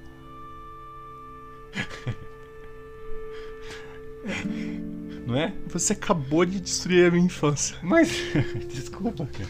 Enfim, tirando o que os haters estão dizendo, o Andy não é o, o. O Woody não é o vilão do filme. O Andy é o vilão do filme porque ele não consegue amar dois brinquedos ao mesmo tempo, ok? Mas e ele nada. não sabe que os brinquedos estão vivos. Cala a boca, Rafael. Nada vai mudar a minha opinião sobre isso, ok? Nada. É. Como o Rafael falou, o, o Andy vai, ele ganha esse brinquedo, o Buzz Lightyear, que não faz ideia que ele é um brinquedo. Até porque eu acho que ninguém nunca deve ter falado pra ele, os pais dele nunca chegaram pra ele falaram, então, quando mamãe brinquedo e o papai brinquedo se amam muito, você tem um slime. É. que Pior horror. que todos os Buzz são assim, né? Tipo no Toy Story 2, que eles veem um monte de Buzz Lightyear, todos eles também acham É, que nenhum deles, do... nenhum deles Se é. conta que é o brinquedo. É, tipo, nenhum deles é, é ciente de que é um brinquedo. Sim. E eu acho isso interessante porque. Até quando aparece o, o Zurg, ele acha que também é o vilão. É, eu, eu não é sei. Zurg o nome? É Zurg. Então, Zurg, Zurg, Zurg, Zurg. eu É. sou seu pai. Eu sou o Zurg. É o Zurg! Enfim, é. Eu acho maneiro que no 2, tipo, qual é a arma do Zurg? É um negócio que atira umas bolinhas. É, de tênis, sei lá. Cara, eu achei isso incrível. É. Acho que. Eu, eu nunca parei pra pensar por que isso, mas, tipo. Você tem, por exemplo, o 2 é um excelente exemplo, porque você tem. Acho que é o que? A Polly? Ou a Barbie? Acho que é a Barbie. É, e todas as Barbies meio que sabem que elas são, tipo, brinquedos, porque elas ficam, tipo, é porque eu sou a Barbie turista, e aqui a gente vai mostrar pra vocês a sessão do Buzz Lightyear, por exemplo. Mano, aquela cena é muito creepy, cara, que mostra um monte de barco subindo no... nos- Nossa, É um pouco meta demais pra mim. Então, É um pouco demais. É... Eu, tenho, eu tenho essa coisa, tipo, eu não. Eu conheço muita gente que tem problema com manequins e brinquedos. Uhum. E aí quando vê uma, um amontoado deles juntos, fica meio estressado e tudo mais. Eu não tenho isso, mas eu acho que ali foi um pouco demais.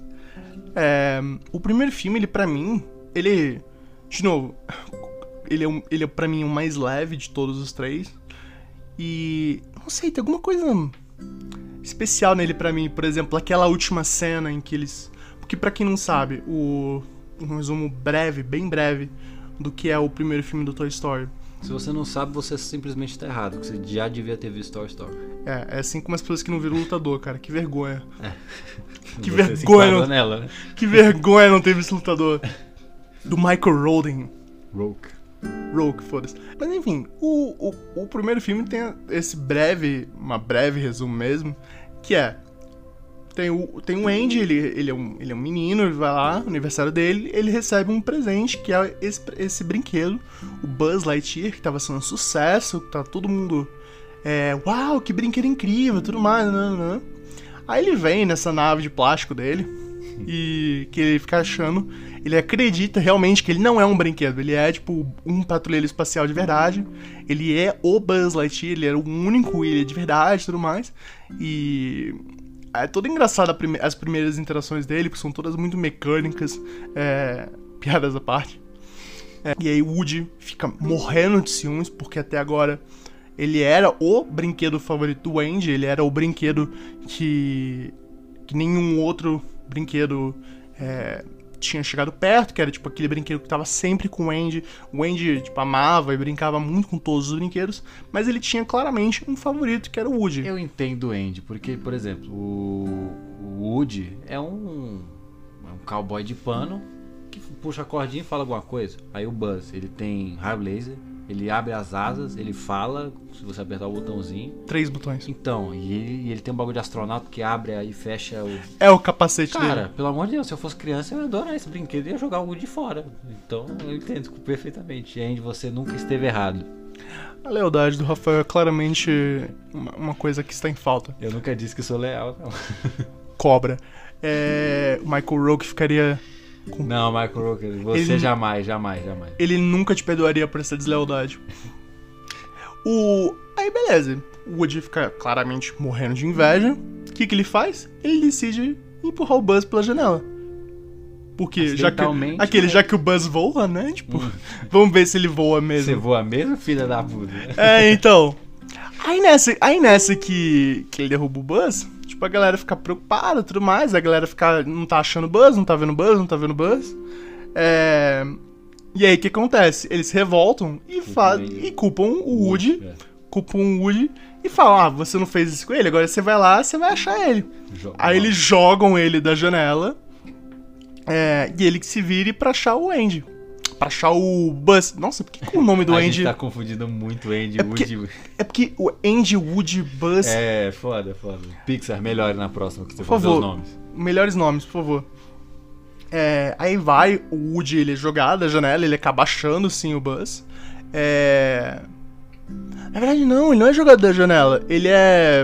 O Ele- Buzz, o Buzz ele é, O- é o, não. a luminária atinge ele, né? Que ele É, gira tipo, assim a luminária. O, o Buzz ele acaba sendo jogado pela janela.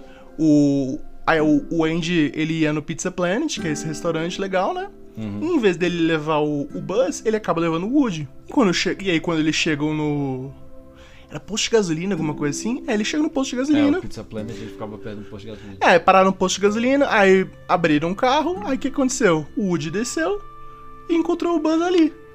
Aí teve toda essa. Eles tiveram uma briga e tudo mais, e quando viram. Você é um brinquedo. Pede, você é um brinquedo! Você é feito de plástico e é pra uma criança! Essa cena pra mim é sensacional, uma das melhores cenas do, do cinema. O Rafael tava falando do monólogo do Robin Williams. Pra mim, esse monólogo do Woody é digno de Oscar. É, E aí, acaba nessa coisa. Tipo, o Andy não vê que nem o Woody nem o Buzz estão ali por perto. Vai pro Pizza Planet com a mãe dele. Até porque, sendo bem sério, ele mereceu perder esses brinquedos. Porque ele não sabe onde é que eles estão em nenhum momento. Os dois ficam separados ali e eles decidem. Beleza, vamos até o Pizza Planet. Vamos nos reencontrar com o- Andy. Da hora. E aí, eles conseguem chegar lá, eles acabam tendo que se, se disfarçar pra não serem vistos tudo mais. Aí eles vão acabar na melhor cena dos três filmes de todos, que é quando eles entram numa maquininha daquelas de, de pegar a garra, né? Uhum, pra se esconder das pessoas. É, que eu mencionei antes que tinha um, um minigame do nos DVDs. Cara, e tem essa cena, que é os, os, os alienígenazinhos, eles olhando pra aquilo e falando. O Garra, o Garra escolhe quem vai e quem fica, como se ele fosse um deus, sabe? Uhum. E aí o. O Justiceiro O. Ci- é, o Cid tá lá com a irmã dele. Aí o que, que ele decide? Ah, vou jogar esse aqui. Ele pega um desses bichinhos. Só que encostado com esses bichinhos, tá não só o Buzz, como o Woody. Aí ele comemora, tipo, nossa, um Buzz Lightyear! Um, um- um- Acho que ele nem comenta do Woody, tadinho. Então, por exemplo, um Buzz Lightyear deve custar uns 200 conto. É, o maluco botou uma moeda no, no- na máquina e É, pegou ga- um Buzz Lightyear e um Woody. ganhou um, um bonequinho zoado pra ele torturar e ganhou Então, um Buzz Lightyear. pô, foda, né? Um Buzz Lightyear e um, e um cowboy. Que Não ele... entendo porque o Frank Castle ficou tão revoltado depois. Mano, ele- agora eu não vou conseguir tirar essa imagem da minha cabeça, Jesus do céu. Beleza. Eles vão ficar na casa do Cid, porque, né? Foram literalmente ganhados do Cid. Eles não podem mostrar que eles são humanos. hum, Humanos não, tipo, eles têm uma, uma consciência ali. É, que por sinal eu nunca entendi como é que funcionava, tipo, essa coisa da- das regras. É, enfim, tipo, beleza. Mas eu entendo que entre eles existe meio que um código, alguma coisa assim. Entre, entre E também, os brinquedos. exemplo, quando eu acho que é muito. que tem o filme que a gente não gosta de falar sobre, que é o Toy Story 4, mas tem o bagulho do garfinho, que ela forma o garfinho, bota olho, bota o negócio e ele ganha vida. Ele fala, mas eu sou um garfo. Então, assim, eu acho que é mais ou menos o brinquedo, ele deve surgir pelo amor da criança ao brincar com ele, tá ligado? Deve ser um bagulho assim. Nunca explicaram, mas eu tô deduzindo que eu sou foda, né? Pixar, não me assassine. É, eu simplesmente não consigo dividir a sala com o ego do Rafael. Não tem espaço suficiente, não tem oxigênio suficiente pra isso. É, aí beleza, eles passam esse, esse tempinho com o Cid. O Andy tá prestes a se mudar com a mãe dele. Os brinquedos estão lá sem saber onde os dois estão, agora sem saber onde o Woody está e, sem o, e onde o Buzz está. É, e, e o Andy, tipo, ah, beleza, eles vão aparecer na hora que a gente chegar lá. Aí ele, a mãe e a irmã começam a fazer a mudança e o Woody e o Buzz têm que se apressar pra sair da casa do do Cid. É, justiceiro. E aí tem, tem aquela cena incrível que é o Buzz ele percebendo que ele é um brinquedo, A sabe? musiquinha. Voar eu não vou nunca mais. Já sabemos que temos. Por que, que o Vitor não foi no The- se inscrever no The Voice, no Ídolos? É, então, eu- alguma coisa. eu- de novo, não dá pra ser perfeito em tudo, sabe? é, para compartilhar o ego com o Rafael, eu tenho que ter um ego tão grande quanto o dele. O que é difícil. Entendi. É, mas aí, da hora, eles conseguem escapar, tem toda aquela sequência deles no, no carrinho de brinquedo que sai do caminhão da mudança, que é dos amigos dele. Nossa, é toda uma sequência elaborada. É, e aí ele, ele, o Buzz, entre aspas, voa, que é o cair com estilo, né? Uhum. Que é toda. Nossa, é muito maneiro. E eu lembro, e eu lembro que eu vendo aquilo, eu surtando quando eu era criança. Eu hoje em dia vou ver filme de, de criança e fico muito bravo sempre que tem uma criança no cinema que é tipo assim, ai vai, faz isso, faz isso, faz aquilo. Quando a gente foi ver o Mario. É, nossa senhora. Mas eu lembro que eu já fui essa criança que ficava empolgada, assim, tipo, verbalizando a minha empolgação. Pô, É, eu sempre fui caladinho no cinema. que mentira. criança, Eu era. Pode, mentira. pode perguntar pra todo mundo que eu Não, era pequeno. tá, no cinema eu acredito, mas em casa, assim, você Não, criança. Casa, a gente Em casa, legal. tipo, ah, isso aí! Vai, Buzz! Yay! Sabe, tipo, em casa eu era essa criatura horrorosa, sabe? No cinema eu tava. Oi, tudo bem? Eu vou comer a minha plaquinha. É, e comportadinho. É, o que as crianças hoje em dia são incapazes de fazer. Tá difícil. Demais. É. Nossa, e. Acho que Toy Story pra mim. Ele é engraçado que foi a primeira vez que eu me apaixonei com uma história, sabe? Tipo. Entendi. Não é uma história profunda e tudo mais, mas, tipo, é, é alegre, tipo, é de boa. Contada pelo coração. né? É, sabe? E acho que aquela coisa, é, um- é o tipo de história que você pode rever várias vezes. Todos os três e únicos filmes. E vai ser sempre incrível, sabe? É, os três e únicos filmes da É, saga Toy Story. O 4 e vai ter o 5 agora. E esses aí você pode ignorar. É, esses eu, eu de novo, tem certos filmes que agora que vão lançar, eu considero todos eles uma alucinação coletiva. É, e é engraçado porque o Toy Story, de novo, eles nunca vão conseguir vender ele como filme para criança. Porque, por exemplo, eu cresci com Toy Story. E eu, quando vi o Toy Story 2, eu, nossa, pra mim foi incrível, sabe? Tipo, essa coisa de sequência de filme, de animação. E aí teve o Toy Story 3, que foi o primeiro Toy Story, o único Toy Story que eu vi no cinema, né? E esse, tipo, me quebrou em vários níveis. Você Acho viu o 4 no cinema? Não, cara, eu nem sabia que tinham quatro. Sério? Sério, tipo, eu tava, tava um dia. Eu tava um dia mexendo no Disney Plus, aí eu vi lá, Toy Story 4, eu fiquei. Que porra é essa? Caralho. Que porra é essa? Tipo, O maluco se escondeu da internet. que que é isso, ano, né? sabe? Tipo, vamos. Que que é isso? Não, acho que eu fiquei muito tempo sem descobrir que aquilo existia. Aí eu fui ver e. Eu, eu cara, eu acho que eu fiquei uns 20 minutos chorando quando acabou. Que tristeza. né? É, tipo, eu fiquei uns 20 minutos Toy chorando. Story. Cara, de tanta raiva e frustração. Eu fiquei uns 20 minutos sem parar de chorar, tipo, como se alguém tivesse morrido. A única coisa boa do filme é que um dos dubladores é o meu amigo, né? Keanu Reeves. Ele tá no presente do filme, meu amigo. Só pra deixar claro. Keanu Reeves. Ele Não, é eu sei, aquele, mas é ele- aquele motoqueiro lá que é... Aquele que dá motinha, que fica é tipo um dublê. Ah, é porque eu não vejo. Eu, não Eu vejo. sei, eu sei, mas eu também não vi legendado, não. Ah, tá. Mas o Keanu Reeves, só pra falar que o Keanu Reeves, né? Meu amigo, ele. Ele tá assim. Meu Deus do céu, você é nojento. É. Puta que pariu. Cara, acho que pra mim foi isso. Toy Story, tipo, marcou muito. Foi. Se, se Matrix me ensinou que nem todo final é um final feliz, e se Star Wars me mostrou que. que, tipo, dá pra, assim, você ter. Tipo, esse mundo fantástico e você se apaixonar por histórias é, completamente fora do que você puder imaginar e, e ao mesmo tempo você tem essa dinâmica de momentos felizes, momentos tristes, momentos mais sérios, é, essa gama de emoções, né? E acho que Toy Story pra mim foi tipo ele- abriu, ele abriu abriu a, a portinha da imaginação pra mim, sabe? Tipo, ele é, é como se você tivesse toda criança tem aquela coisa, sabe? Tipo, ah, eu, tipo, de ficar tendo amigo imaginário e de ficar pensando em várias coisas que não necessariamente estão acontecendo e tal. E você vê os pais falando, ah, você tem que deixar de ser criança, coisa, sabe? É, eu acho que Toy Story é um filme que, pelo menos pra mim, validou tipo, essa minha, essa minha janela de imaginação até hoje em dia, sabe? Tipo, muita coisa que eu penso, eu que eu penso que eu quero fazer, que eu quero criar, que eu quero produzir, eu penso assim, eu quero eu quero produzir, eu penso como que eu vou fazer pra transmitir o mesmo sentimento que eu senti vendo aquele primeiro filme do Toy Story pra alguma outra pessoa, sabe? Independente do que seja o conteúdo que eu faça. Entendi. Agora o filme que eu queria falar é, ele é o principal filme para que me fez realmente abraçar esse mundo da cultura pop, mundo dos quadrinhos, mundo dos super-heróis.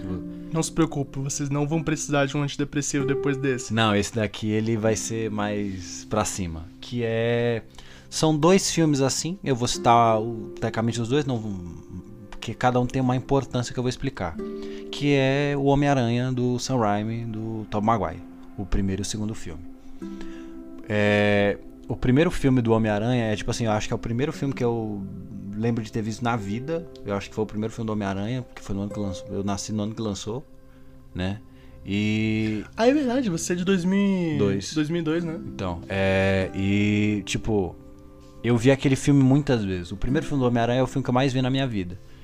E naquele momento eu falei, mano, é, é, isso aqui é maravilhoso. Isso daqui é maravilhoso, esse personagem é incrível, esse universo é incrível. E aí comecei a procurar o resto. Aí comecei a procurar Superman, comecei a procurar Batman, comecei a procurar é, é, é Homem de Ferro, Capitão América, os heróis em geral. Pra...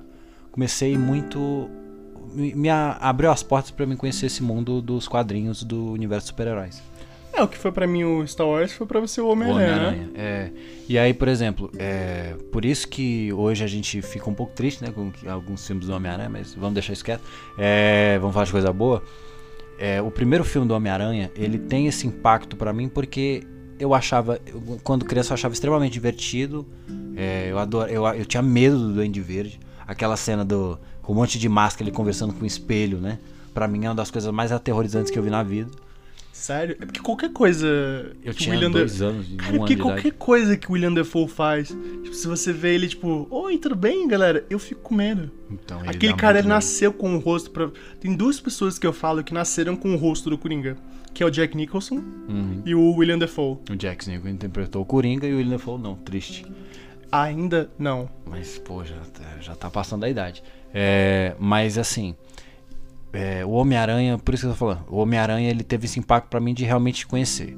O que me fez mudar a personalidade, de realmente pensar cada vez mais sobre não só como eu quero ser uma pessoa melhor, como eu quero, como eu quero me comportar no mundo, é veio do Homem-Aranha 2. Por isso, obrigado Sam Raimi por ter feito esse filme. Homem-Aranha 2 para mim é a melhor adaptação de qualquer filme de heróis. Tipo assim, eu, The Dark Knight é, com Coringa é um filme melhor? É um filme melhor. Mas quando você pega o conceito de adaptar um personagem de uns quadrinhos, para mim a melhor adaptação que eu vi foi Homem-Aranha 2. Eu fico, toda vez que eu assisto esse filme, eu fico até um pouco emocionado de tão foda que eu acho esse filme. Porque é, eu acredito que o Peter Parker, tanto da, dos quadrinhos, eu vou entrar mais no conceito do filme, mas também se aplica aos quadrinhos, porque o filme é perfeito na adaptação aos quadrinhos. Que para mim o Peter Parker é o mais. É, real que a gente tem de um ser humano perfeito. Que você tem, por exemplo, o conceito do Superman. Superman ele é foda porque, mano, ele tem, ele é foda, ele é, ele, ele sabe o, o certo a que se fazer. O Peter Parker, ele é aquele cara mais humano, então o que que ele faz? Ele aprende com os erros dele. E isso para mim é a construção de um ser humano perfeito. Porque você tem todo esse, esse consenso dele com o tio Ben, que, fale, é, que morre, tem assassinado, culpa dele, e ele, ele vira o Homem-Aranha por causa disso. E aí ele vai tendo a vida dele uma porcaria, uma merda, mas ele continua sendo o Homem-Aranha por causa do tio Ben. E, mas ele sempre vai cometendo erros. Então, no primeiro filme, você tem o conceito de quando ele ganha os poderes do Homem-Aranha, ele fica, ele fica gente boa? Não, ele vai atrás de dinheiro e vai fazer luta, é, luta livre ali com o maluco pra ganhar mais dinheiro. Ele fica mais arrogante, ele, ele dá um soco na cara do Flash, tá entendendo? É, que, tipo assim, são coisas que o, o uma pessoa com, com, excesso de poder que ele vai ganhando é um, um senso arrogante. Mas aí o que acontece? Ele aprende com isso, ele escuta o que o tio Ben fala e ele não repete mais isso. Então, é, você tem esse de aprendizagem. Mesma coisa com o final com o Duende Verde e tudo. Mas por que, que o Homem-Aranha 2 para mim ele impacta mais? Porque o primeiro você tem uma história muito mais de origem dele se encontrando. Aqui você realmente tem um senso de um ser humano que está cada vez é, tentando ficar melhor. Tanto que é, a frase mais foda pra mim do Tom Maguire, que ele até fala no último filme agora do quando ele encontra o Dr. Octopus, que pra mim é a definição do, de um ser humano Eu sei foda. exatamente do que você vai falar. Então, porque o, ele. é, o Dr. Octopus chega pro Peter e fala: Ah, Peter, como é que. Quanto tempo você tá? Tudo bem. é, como é que você tá? E ele só fala assim: Estou tentando ser melhor. E cara, é isso. É, porque eu lembro que no, no segundo filme foi aquela coisa, quando ele se apresenta pro Dr. Octavius, né? Ele foi ver a exposição dele, que, que ele foi fazer o experimento. E ele fala, ah, você é um do Connors? Ele, sim, sim. Ele fala que você é brilhante, mas, é- preguiçoso. É, sim. Aí ele fala, tô tentando melhorar. Então, e tipo assim, essa pra mim é a definição de o que, uma pessoa pode fazer pra ela buscar cada vez ser, te- tentar ser melhor. Então você vê é, é, o Peter Parker no- nesse conceito tendo essa vida horrível que ele vai ter no Homem-Aranha 2, tipo, tentando trabalho, não consegue. Por quê? Porque ele é o Homem-Aranha. É, tá tentando se- conversar com a Mary Jane, conversar com um amigo dele, só que o amigo dele tá puto com ele porque tá cobertando quem, quem é o Homem-Aranha pra ele, porque ele quer matar o Homem-Aranha. Então, tipo assim, a vida dele tá uma merda. Mas o cara continua sendo Homem-Aranha, continua toda noite se sacrificando pelas pessoas e tudo. Isso é uma coisa muito foda.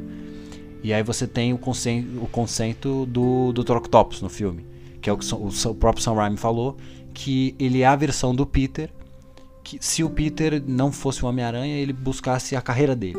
Então ele fala que ele queria que o, que o, o personagem do Peter tivesse essa inspiração. Olha, eu posso ser esse cara. Se eu não for Homem-Aranha, eu posso ser um cientista brilhante, me casar com uma mulher legal e ter uma vida feliz assim.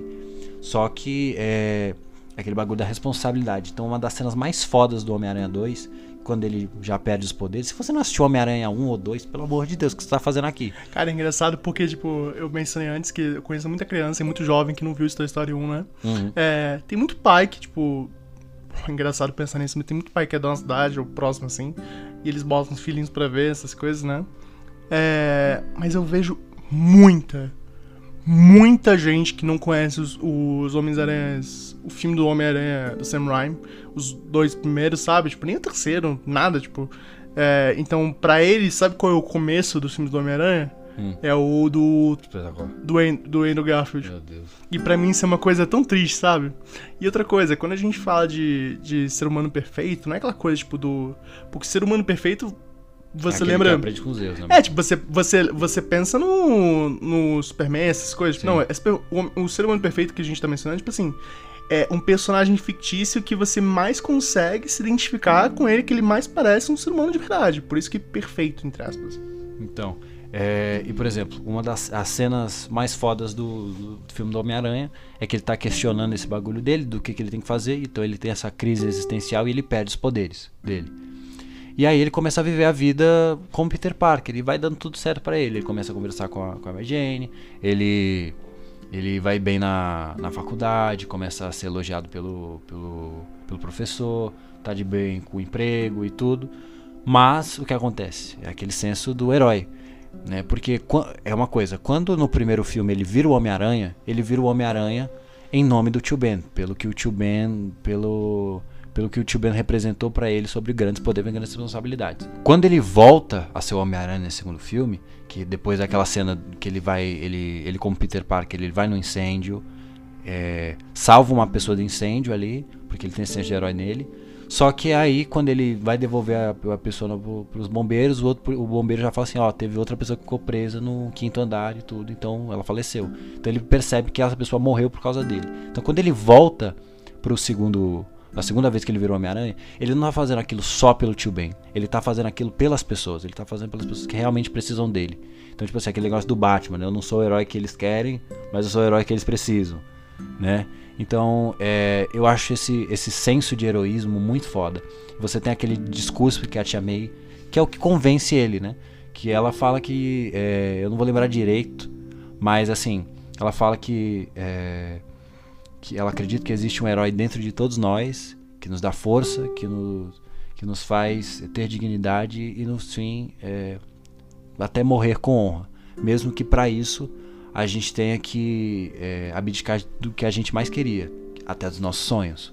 Então, é, isso é Homem-Aranha, isso é o maior ato de heroísmo, que você vai se dedicar à sua vida, né? Tanto que eu não acredito que ninguém, tecnicamente, seria tão, né, num ponto, nesse ponto, de você abdicar do, do todo que você quer Pra você fazer o que é o certo pelas pessoas. Isso é muito indicado com também o Good Will Hunting que eu tava falando.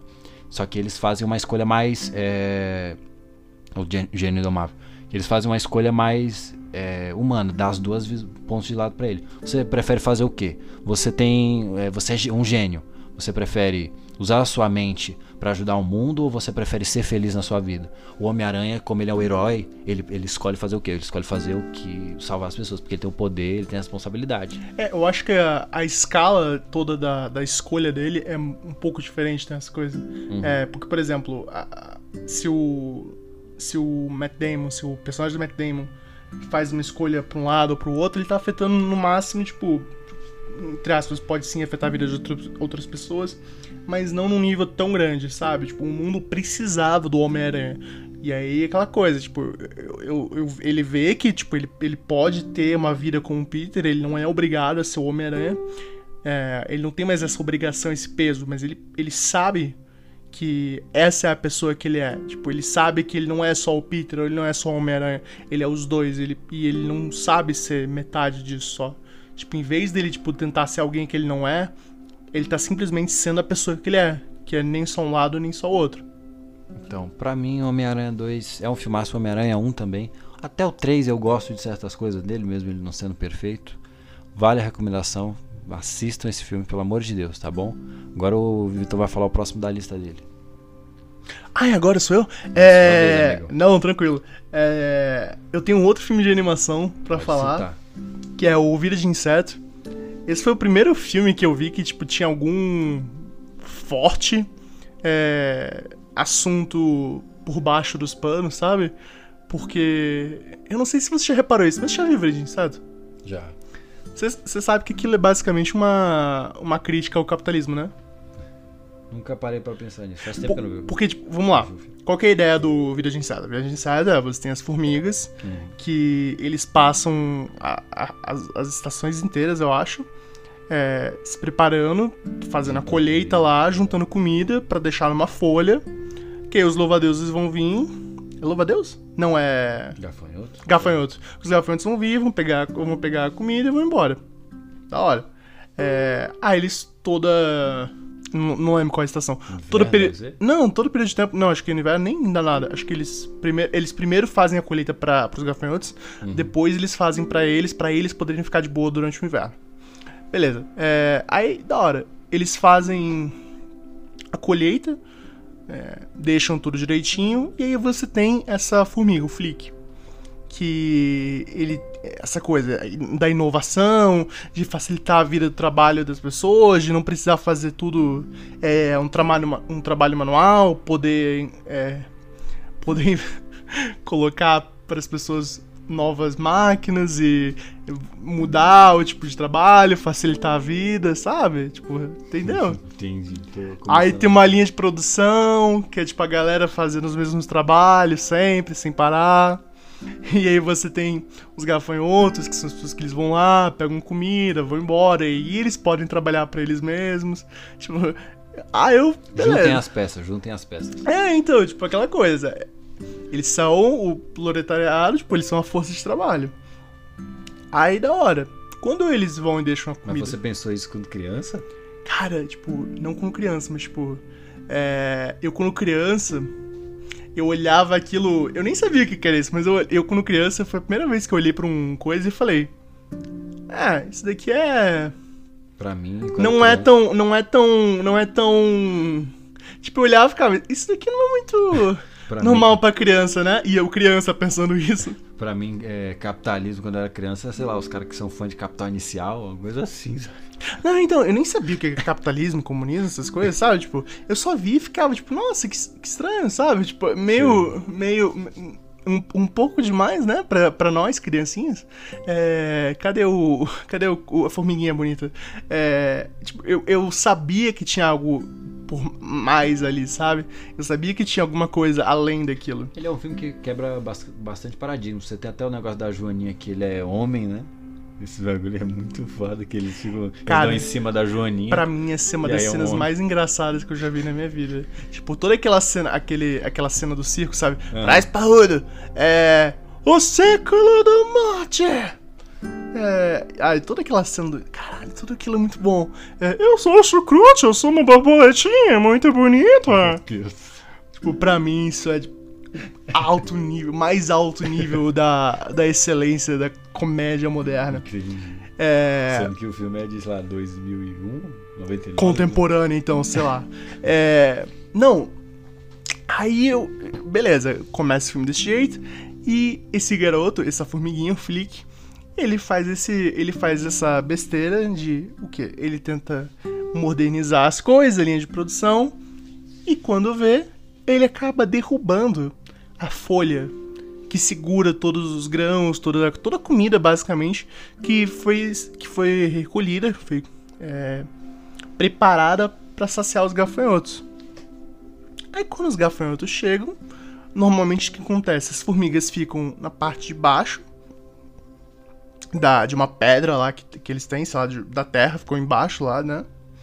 É, eu não lembro o nome de. É, Eu também não vou lembrar. Formigueiro, formigueiro. Tipo, eles, Ah. eles vão pra baixo do formigueiro, ficam lá de boa, e todo ano é assim. Os gafanhotos chegam, pegam comida e vão embora. Aí eles reparam que os gafanhotos estão tipo. O que, que tá acontecendo? Tipo, eles, os gafanhotos não parecem normal. É, E aí, tipo, eles começam a reclamar, alguma coisa assim. E aí corta que os gafanhotos meio que começam. O chefe dos gafanhotos, no caso, né?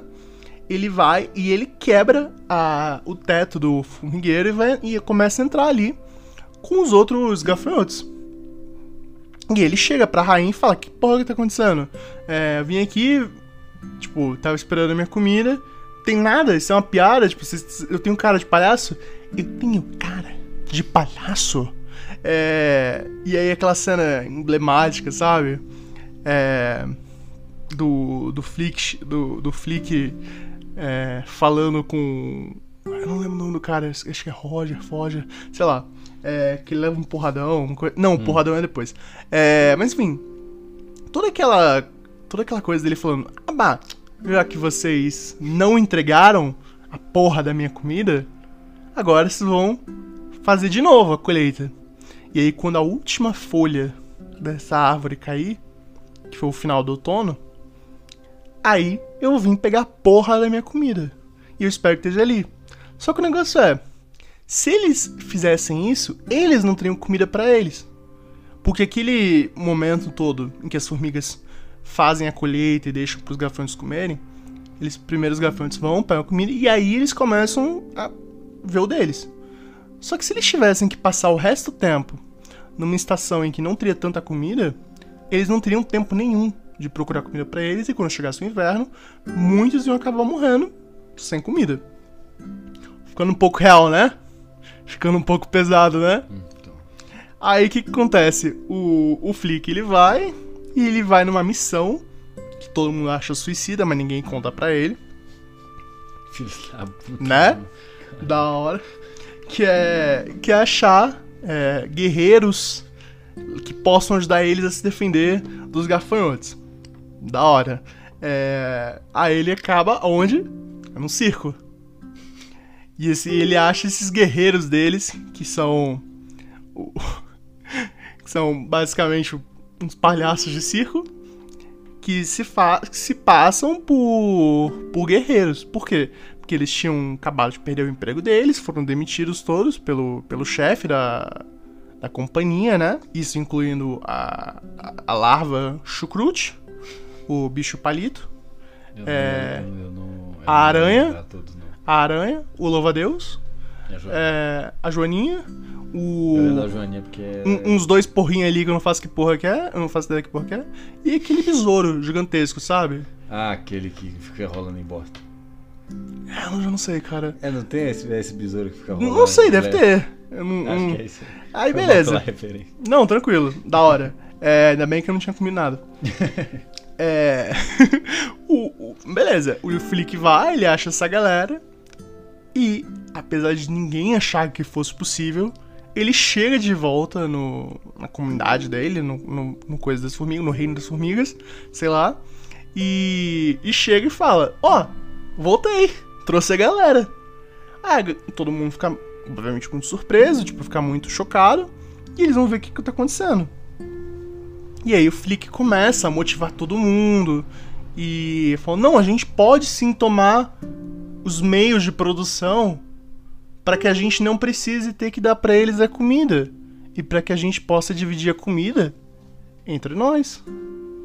Parece muito O que será? político, né?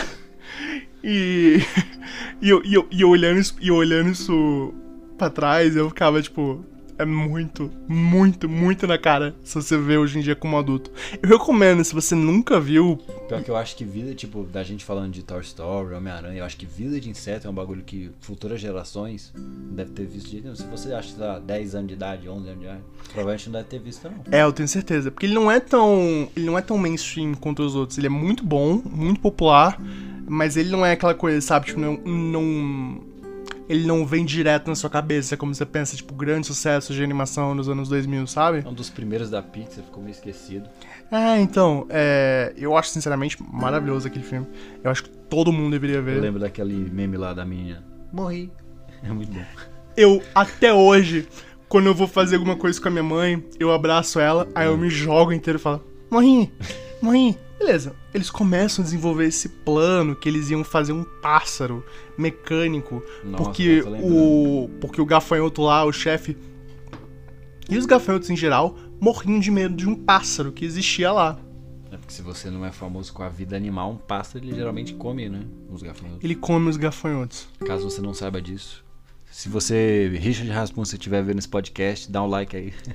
É, agora você sabe um pouco. Aprendi vendo isso. Suco sintético também ensina sobre o mundo animal. Olha aí.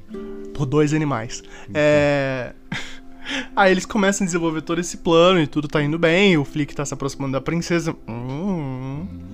E tá ficando tudo bem. Eles estão ganhando respeito de todo mundo. E os, os guerreiros, entre aspas, que vieram basicamente pra dar um golpe neles, acabam meio que tipo se aproximando da galera. Eles vão percebendo que eles estão fazendo um negócio legal, que eles se importam com, com, a- com as pessoas, com as formigas que vivem ali, né? E do nada chega, é, eles estão se preparando pra a invasão que vai acontecer, né? Os gafanhotos chegaram. E aí chega é, o diretor da companhia de circo, o diretor da trupe, que eu não faço a mínima ideia que bicho que ele era, eu não consigo lembrar agora. Eu não sei se é um carpato, se é uma barata, sabe que porra que ele é.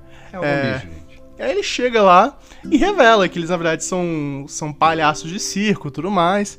É, o, o Flick, ele sabia que eles, iam, que eles eram palhaços de circo, ele precisava que eles convencessem é, a galera lá. E quando descobrem essa farsa, eles ficam muito bravos. E eles perdem totalmente a fé no plano de fazer o pássaro. Eles já tinham construído o pássaro, eles já tinham testado o que, eles tinham que fazer pra fazer o porra do pássaro funcionar. O pássaro já tava lá prontinho, eles já tinham todo um plano. Da hora. Aí quando aconteceu isso, mandaram o Flick embora. Junto com os guerreiros, entre aspas. Guerreiros, são guerreiros. Ficou na minha cabeça Nossa, agora. Ficou na minha cabeça agora. Eu Tudo juro que eu falei. você que é a primeira coisa que veio na minha cabeça. É, então, ficou na minha cabeça. É, aí, beleza. Aí o Flick vai, ele consegue convencer. é, ele, ele, ele, ele consegue convencer o- os guerreiros lá a voltar e ajudar. Por quê? Porque a. Eu lembro o nome dela, nunca conheci. A Dot, a, a irmã da princesada. é, nossa, acabei de usar todo o meu cérebro pra fazer essa, pra lembrar disso. Que porra, o cara lembrado de A Dot, a irmã mais nova da princesa Ada, é, consegue voar, vai até o, onde está o Flick com os guerreiros e pede muito ajuda dele pra eles conseguirem ir atrás e vencer os gafanhotos. E o Flick falando, não, eu sou uma farsa, eu não ajudo em nada, eu não presto, tipo... É aquele momento da jornada do herói, que ele perde a fé completamente em si. E e aí, beleza. Ela fala: Ah, se você não vai fazer nada, eu vou fazer alguma coisa. Aí, o que, que acontece? Ele e os, e os heróis, os guerreiros. Guerreiros são guerreiros, ah, enfim. É. Que é, algumas pessoas não vão saber fazer ideia de que música é essa. né? Isso que me deixa triste, Rafael. É, Isso que me deixa o triste. mundo não é mais o mesmo. Charles, o mundo não é mais o mesmo. Então, Ah, essa é uma também que muita gente não vai saber. Mas eu não culpo, é porque X-Men é foda. é. Aí beleza, tipo, eles vão, vão atrás do, vão atrás da Dot pra ajudar a comunidade das formigas, né? e chegam os gafanhotos. Aí os gafanhotos estão chegando, aí eles chegam lá, aí do nada a galera fala: Quer saber? A gente tá tão desesperado, volta aí, Flick, vamos nessa, tamo junto. E eles vão e eles começam o plano. Eles. É, eles começam a atacar os gafanhotos, eles preparam tudo para soltar o pássaro. Que na verdade o pássaro ele é comandado por, por uma galerinha que fica fazendo tipo um remo É, de navio é tipo viking, um- né? Eu tô ligado. É, então. Eu tô montando o filme todo na minha cabeça com o que você tá falando, eu tô lembrando, sabe? Porque faz tempo que eu não vejo. É. Faz uns anos. Meu Deus do céu. É, aí os gafanhotos tão loucão lá, tipo, atacando, fazendo as coisas, e a galera se revoltando, é, literalmente tomando os meios de produção Opa. E se revoltando contra a, o sistema. Será, gente? Olha aí. Opa. O que será que eles estão falando sobre, né? Suco sintético também é política, cara. É, não, esse é o, é o máximo que a gente vai Eu falar de que esse é o política. programa com mais cultura que a gente apresentou. É, vai, vai provavelmente ser o máximo que a gente vai falar de cultura também aqui. É, aí, beleza, eles conseguem é, afastar muitos gafanhotos, eles estão quase vencendo. Só que o que, que acontece? Começa a chover. E o que aconteceu? Não dá pra voar bem quando começa a chover. Quem viu B-Movie sabe disso. E o gafanhoto, quando começou a fugir do pássaro, começou a chover. E o que aconteceu? O pássaro foi derrubado e começou a sair, tipo, todo o disfarce do pássaro. E aí ele percebeu, isso aqui é uma porra de pássaro não, isso é um cavalo de Troia. Tipo, hum, eu tô fugindo pra quê disso? São só umas formiguinhas de merda. Aí ele foi começou a descer o cacete no Flick, que... É engraçado porque eu tinha um brinquedo do Flick, e ele era tão, tipo... Os bracinhos e pernas, é tão fininho que eu ficava assim... Que gafanhoto, tipo, o dedão dele é maior que a cabeça desse bicho. Então quando ele fica com aquele olho roxo, eu penso, porra, eu não sei como é que ele não ficou com uma cratera na cara do que um olho roxo. É. Aí tudo parece que vai dar errado quando acontece uma coisa incrível. Pássaro, de verdade, é o que parece. Plot twist. Eles acharam. ah, O gafanhoto, M. Night Shyamalan não previu essa. o gafanhoto, que é o predador da formiga, eles tiveram que achar um outro predador maior que ele. Como dizia Thomas Shelby, Big Fox Small, Aquele negócio do tubarão. É nada. Mira Big Bowl. Big Bowl. né? Precisar de um barco maior. Aí você, aí você, aí você tem o pássaro de verdade. Esse não é, não é mecânico não. Ele chega e ele começa a engolir o, eu não consigo lembrar o nome desse gafanhoto miserável. É, nossa, eu não vou lembrar, desculpa. É, aí ele vai e Já lembrou de muita coisa. não, eu já eu já usei 120% do meu cérebro, eu já tô no meu ultra instinto. Você tá igual a, a mina que virou pendrive, a Scarlett Johansson lá. Nossa, eu quero muito falar desse filme um dia. Um dia a gente Porque eu fala acho ele muito merda, mas ele é muito divertido de pensar. Continua. O. Aí beleza, acaba, acaba o filme com o quê? Com eles tomando a colheita pra eles mesmos. Agora eles fazem a colheita pra dividir igualmente entre eles e não ter que dar pra ninguém, só eles mesmos. O que será que. Vocês estão entendendo o que eu tô entendendo? É, então, então é engraçado a gente faz piada, mas no final o que pra mim esse filme simboliza é o primeiro momento em que eu percebi todo todo filme, por menor que seja, é, ele tem uma mensagem.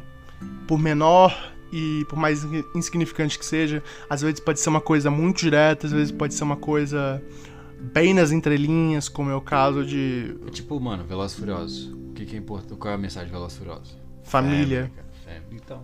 Família é importante tudo mais. Mas, cara, não, Velozes e Furiosos é mó banal, não, só, é só carro explodindo. Family. É, tipo, tem uma mensagem, aquela coisa, sabe? Você pode deixar zoado? Pode. Eu, eu por exemplo, uso Velozes Furiosos pra fazer update da minha playlist. É, era o que eu fazia com Transformers, pra fazer update Link Park. Linkin Park. Que tristeza. É... Tanto que a gente vai falar de Transformers no nosso próximo podcast. Fiquem adiantados o spoiler aqui, tá? A não ser que a gente não fale, aí você ignora essa parte. É... Aí, beleza. Pra mim, esse filme, ele. Ele abriu a minha cabeça pra possibilidade. Ah, e se. E se os filmes que eu tô vendo eles tiverem algum outro significado, sabe? E se não necessariamente que tá na tela, o que tá sendo mostrado, é tudo que existe, sabe? Se tiver alguma coisa além. E não foi de primeira e demorou até para eu ter essa percepção direto com os filmes, para eu captar a mensagem. É, mas aconteceu. E eu sei que tudo que tudo que acontece na nossa vida precisa de uma sementinha, precisa daquela daquela fa, daquela faísca que começa tudo. E eu, eu sei que para mim a faísca que me faz hoje olhar para um filme e tentar entender o que, que tá por trás disso, é, a que, tá se referen fazendo referência e, e de onde vem essas mensagens, foi o Vida de Inseto. Por mais divertido que seja é, fazer piadas sobre como o chucrute é uma borboletinha muito fofa e eu sou uma borboletinha muito bonita. É, eu acho legal, mas ao mesmo tempo ele tem uma importância séria para mim, sabe? E é tudo que eu posso dizer sobre esse excelente trabalho da Pixar que eu recomendo que todos vão ver. Todos... Já sabemos que se tiver um Bug Life 2, um Vida de Inseto 2, já temos um novo dublador aí para o... Eu sei o Chucrute no novo filme do Borboletinha. E eu acho engraçado porque apareceram Toy Story 2 e nunca fizeram Vida de Inseto 2. É, desculpa, eu realmente acho muito engraçado quando eu faço isso. É, agora, falando em dois, tecnicamente não tem nada a ver, mas eu só tô dando um jeitinho bonito de passar a bola pro Rafael, que ele vai falar agora do. É só você pensar que 2 vezes 2 é 4, então é o meu quarto filme, então ó. Deu certo no final. Nossa, eu achei que eu que fazia ginástica mental, essa foi incrível. Vai, arrasa, Rafael, contigo. Eu vou falar aqui de um filme também que marcou minha infância. É... Esse filme, ele. Eu... Era sua mãe dizendo que te amava? que isso, cara. Muito... É... Mas assim, esse filme, ele para mim, ele é um filme muito, ele antes do final, ele é muito feliz, eu adorava esse filme. Aí o final eu fiquei totalmente destruído. Desculpa, eu não consigo falar de filme triste não. É o 45 aos 45 do segundo tempo, né? então, porque eu você vê esse filme criança, é um filme da Disney, você fala, caramba, que história legal. E simplesmente É da Disney? É da Disney. A primeira vez que eu vi foi no Cartoon Network. Então, é da Disney. O nome desse filme é Ponte para Terabit. Que se você tem a nossa faixa etária de idade, mais ou menos, entre 20 e poucos anos, você não vê esse filme, você viveu errado, desculpa. Né, eu conheci algumas pessoas que não viram. Propósito, se vocês estiverem ouvindo isso, eu sei que vocês estão ouvindo. É, eu de nada por ter feito vocês terem visto esse filme. Mas simplesmente Pontes para Terabit é a história de um menininho que ele vive na, no, no campo com os pais dele e tudo. Ele é meio é, de lado, tem, tem, tem, as irmãs dele, ele é, o fi, ele é o único filho homem e ele é meio deixado de lado lá. Ele fica usando roupa da, da irmã, o sapato da irmã, sabe essas coisas? Que. Acabei de me tocar que o ator que faz esse menininho é o Josh Hutcherson. É. Eu não sei como fala sobre o nome dele, que fez Jogos Vorazes. Então, na real, todos os atores e atrizes lá tem, tipo, 12, 13 anos. Ele já tem 18 aqui, que é baixinho. ele não precisa fazer... é, mas então, é... e aí... É ele, ele é meio deslocado. Ele é deslocado na escola, deslocado no grupo. É, sempre tenta ter a aprovação do pai, um bagulho assim. E aí um dia chega uma menininha lá. Eu esqueci o nome da menina. Da... Leslie. É a Leslie? Cara, você lembra? Porra, obrigado. É. Que é a Leslie, que ela é aquela menina alternativa, porque os pais são escritores, né? Outra é pintor, então você já vê que ela é uma menina meio alternativa. Não tem televisão em casa é, é negócio curte a natureza e tudo. Não fala alternativa, fala só hippie, caralho. tá tentando não. Se a gente tiver um público um público desse, eu não quero se ofender. Se a gente tiver um público alternativo tudo mais, eu acabei de falar sobre um desenho capitalista barra comunista aqui. A gente já tem um público alternativo, meu amigo. Tudo bem, tudo bem. Mas então, ela ela se apresenta na escola, é o primeiro dia de aula dela, e chama a atenção, já, já chama a atenção dela, porque já chama a atenção dele, porque é, é diferente, é uma menina diferente, ele já, ele já tem aquele, aquele, aquele charme de primeiro olhar, né? Mas é, o que acontece? Uma, a, eles voltando para casa, porque eles vão voltando de ônibus, e ele descobre que ela é, é vizinha dele, eles moram um na casa do outro. Um do, na casa do outro. Um do, do lado do outro. Ah, mano. É, e aí eles vão começando a fazer uma amizade, já que os dois eles são os deslocados do grupo, todo mundo fica zoando eles. Eles vão fazer, eles vão começando a fazer uma amizade. Ali, o, né, o, é, os fracassados se unindo. E aí ele, ela chama ele pra brincar uma vez. Eles têm, no filme deve ter 10, 11 anos, então É, uns tudo bem. 10 a 12 anos, É. coisa dessa. Então, assim, eles vão brincar e ela é uma menina que, como ela não tem televisão em casa, tecnicamente não tem brinquedo, ela, ela usa o poder da imaginação. Então, eles vão brincar no mundo que eles criam, que se chama Terabitia. Ela cria, eles pulam uma, eles acham um riachinho com uma corda e eles que é a corda mais traumática da minha vida, que aí vocês vão saber no final. Vocês já devem ter sabido porque vocês têm que ver esse filme, né? É, deixa eu pintar a cena pra vocês. Você tem 10 a 12 anos de idade. Você se meteu na floresta com uma guria hippie do caralho louca.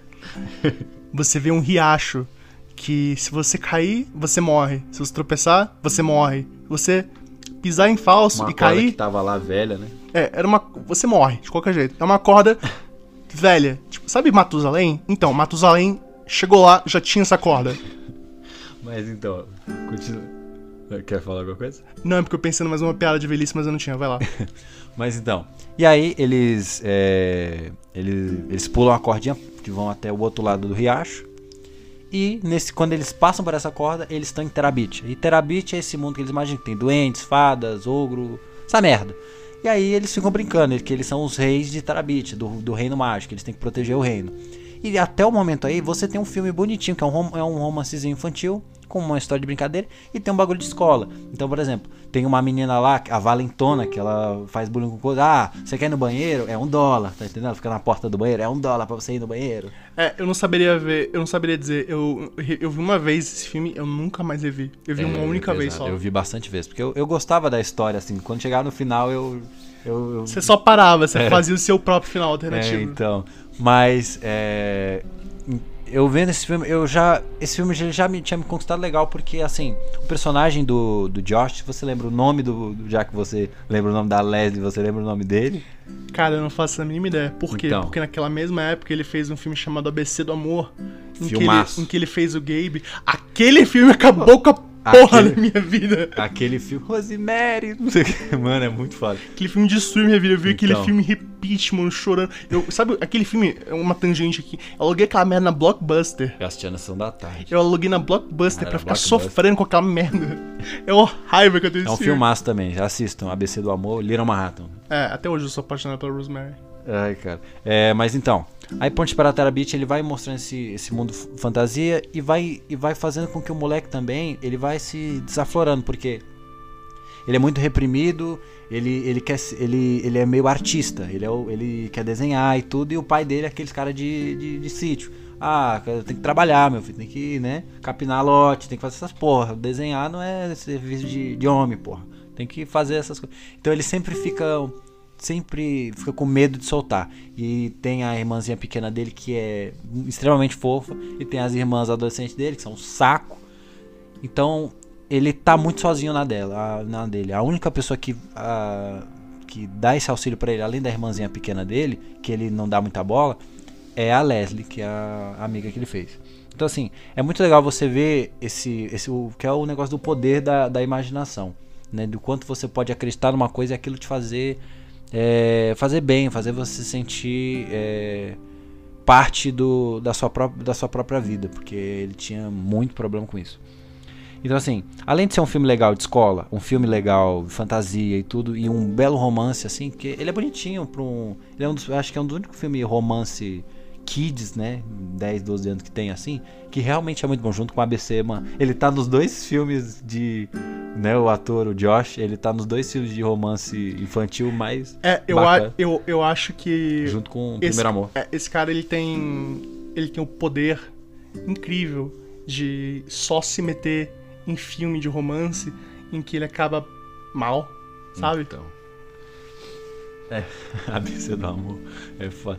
É, mas aí, pronto. O que que. é, eu, eu lembro, eu assisti muitas vezes esse filme. Esse filme passava direto na Record, na Globo, Cartoon Network. O nosso, nosso amigo aqui tá rindo aqui no canto. Eu não tô rindo, eu tô chorando. Tá chorando? Calma, cara. Mas então, tipo assim, esse filme marcou muito porque eu adorava ver essa história. Como o Victor falou de Toy Story, Vida de Inseto, tudo que eram coisas que ele se sentia muito bem assistindo. Eu, eu realmente me envolvia muito naquela história. Eu gostava do, de todos os personagens, do, do todo ele, esse envolvimento. Por exemplo, ele, ele conhecer a professora, que é a menina, a professora de música dele, que é a professora favorita dele. Que eu odeio essa atriz porque ela fez o, o 500 Dias com ela né? Ela é uma vagabunda do caralho. Essa, eu odeio a Summer do 500 Dias com ela. Se você não assistiu esse filme, é, assista. Filmaço também. Só que assim, depois ela começa a fazer uns. Eu tenho que ver ela em papéis que ela é gente boa, como nesse, no Ponte para Trabit, Sim Senhor, que ela é o par romântico do Jim Carrey. E tipo. É ela? É, no. Nossa, ela é, par, é, é um filmaço também, adoro Sim Senhor. Então, tipo, eu tenho que me acostumar com o fato dela poder ser legal, mas eu odeio ela por causa de 500 dias com ela. Mas ela é aquela professora que o, o personagem do Josh, ele, ele se encanta né, também. Porque ela é a única que realmente mostra para ele assim, ah, não, acredita no seu potencial, não sei o que, blá blá. Porque como ele não tem aprovação dos pais, ele não tem aprovação, ele tá muito sozinho, ele começando a receber aprovação, ele começa a soltar. Então ele começa, o pai dele vai começando a entender que o filho é bom naquilo que ele tá fazendo, que ele é bom nos desenhos e tudo, e vai se aproximando com o tempo. E também tem a irmãzinha. Só que assim, o que, que impacta nesse filme? Tudo bem, eu tô falando um filme normal, legal da infância. É porque simplesmente o final desse filme é uma coisa que você fala, puta que pariu, porque você não tá preparado para isso. O filme não te dá um, um, né, um, ah, é um filme meio deprê, se prepare. É, o, o melhor jeito de você definir esse filme é tipo assim, tava tudo bem, até que a Nação do Fogo atacou. Porque, por exemplo, o que, que acontece no filme se você nunca viu, que eu vou te dar um puta spoiler. Mas se você não viu o Ponte para Tarabitia, cara, você já tá errado, cara. Você tem que se fuder mesmo. Então, tipo assim, é. O, ele vai viajar com. A, ele tá saindo com a amiga dele todo dia, porque eles vão pra Terabit. E aí um dia ele. A professora dele chama ele pra ir no museu. Porque ela não. Ele já tá ficando mais amigo da professora. E aí ela fala assim: Ah, eu tô indo pro museu, no, no, uma, uma amiga desmarcou comigo. Você quer ir comigo pra gente se divertir e tudo? Falou, com certeza, eu vou na mesma hora. E aí ele marca de ir no museu, era um dia de sábado, não tinha aula. É, ele marca de ir no museu com a professora. E não, não, não vê a Leslie no dia, que ele vai estar tá passando o dia com a professora. Ele passa um dia super bacana com ela e tudo, eles vão, viajam, vão cantando a música no carro. o nosso amigo aqui tá meio. já começou a chorar de novo. É, e aí eles cantam a música no carro, vai vendo as obras de arte, tudo bonitinho. E ele volta para casa e simplesmente tá os pais dele chorando, né? O pai dele sentado na cadeira sério. E o pai dele, com essas palavras, ele chega só assim: Filho, a sua amiga Leslie, ela foi pular no, na corda no riacho, a corda arrebentou, ela bateu a cabeça nas pedras e morreu. E você escuta isso com 5 anos de idade e você tá tipo, que porra é essa, cara? Que porra é essa que é um filme da Disney, caralho? Que porra é? Aí eu, eu não acreditei no, no, no começo. Né? Ele falou, não, ele morreu. E aí a mãe começa a dar um abraço e você fica. E eu, tipo assim, olhando assim, que porra é essa? Eu não tô entendendo, não tô entendendo. Mano, a mina morre. Por quê? A corda, né? Eles vão naquela corda velha, né? Como nosso amigo disse, o Vitor, que tempo do Matusalém. E tipo, a corda arrebentou e ela caiu no riacho, bateu a cabeça numa pedra e foi conhecer Odin. Então, puta que pariu, cara. Isso não é filme infantil. Então, não, o, eu fiquei traumatizado. E depois o final do filme é o velório do, dela e tudo. E ele tá. É, ele tá pra baixo pra cacete, começa a chorar. O pai, o pai vai. É, vai é, confortar ele e tudo. Tipo assim, nesse, nesse momento, no, quando eu vi o filme, eu nem sequer comecei a chorar. Né? Eu, não, eu não chorava em filme quando eu era pequeno. Eu comecei a, chorar, eu comecei a ficar mais chorão quando eu cresci. Mas assim, eu fiquei tão impactado. Eu, eu, eu, tipo, eu fiquei sem palavras. Eu, eu tava, tipo, com aquele sorrisinho no rosto. Aí eu, o cê, sorriso foi começando a fechar. É, você terminou de ver o filme, tipo, com uma expressão vazia, então, olhando pra televisão, tipo, o que, que tá acontecendo com a minha vida? Os créditos subindo, eu, que porra é essa?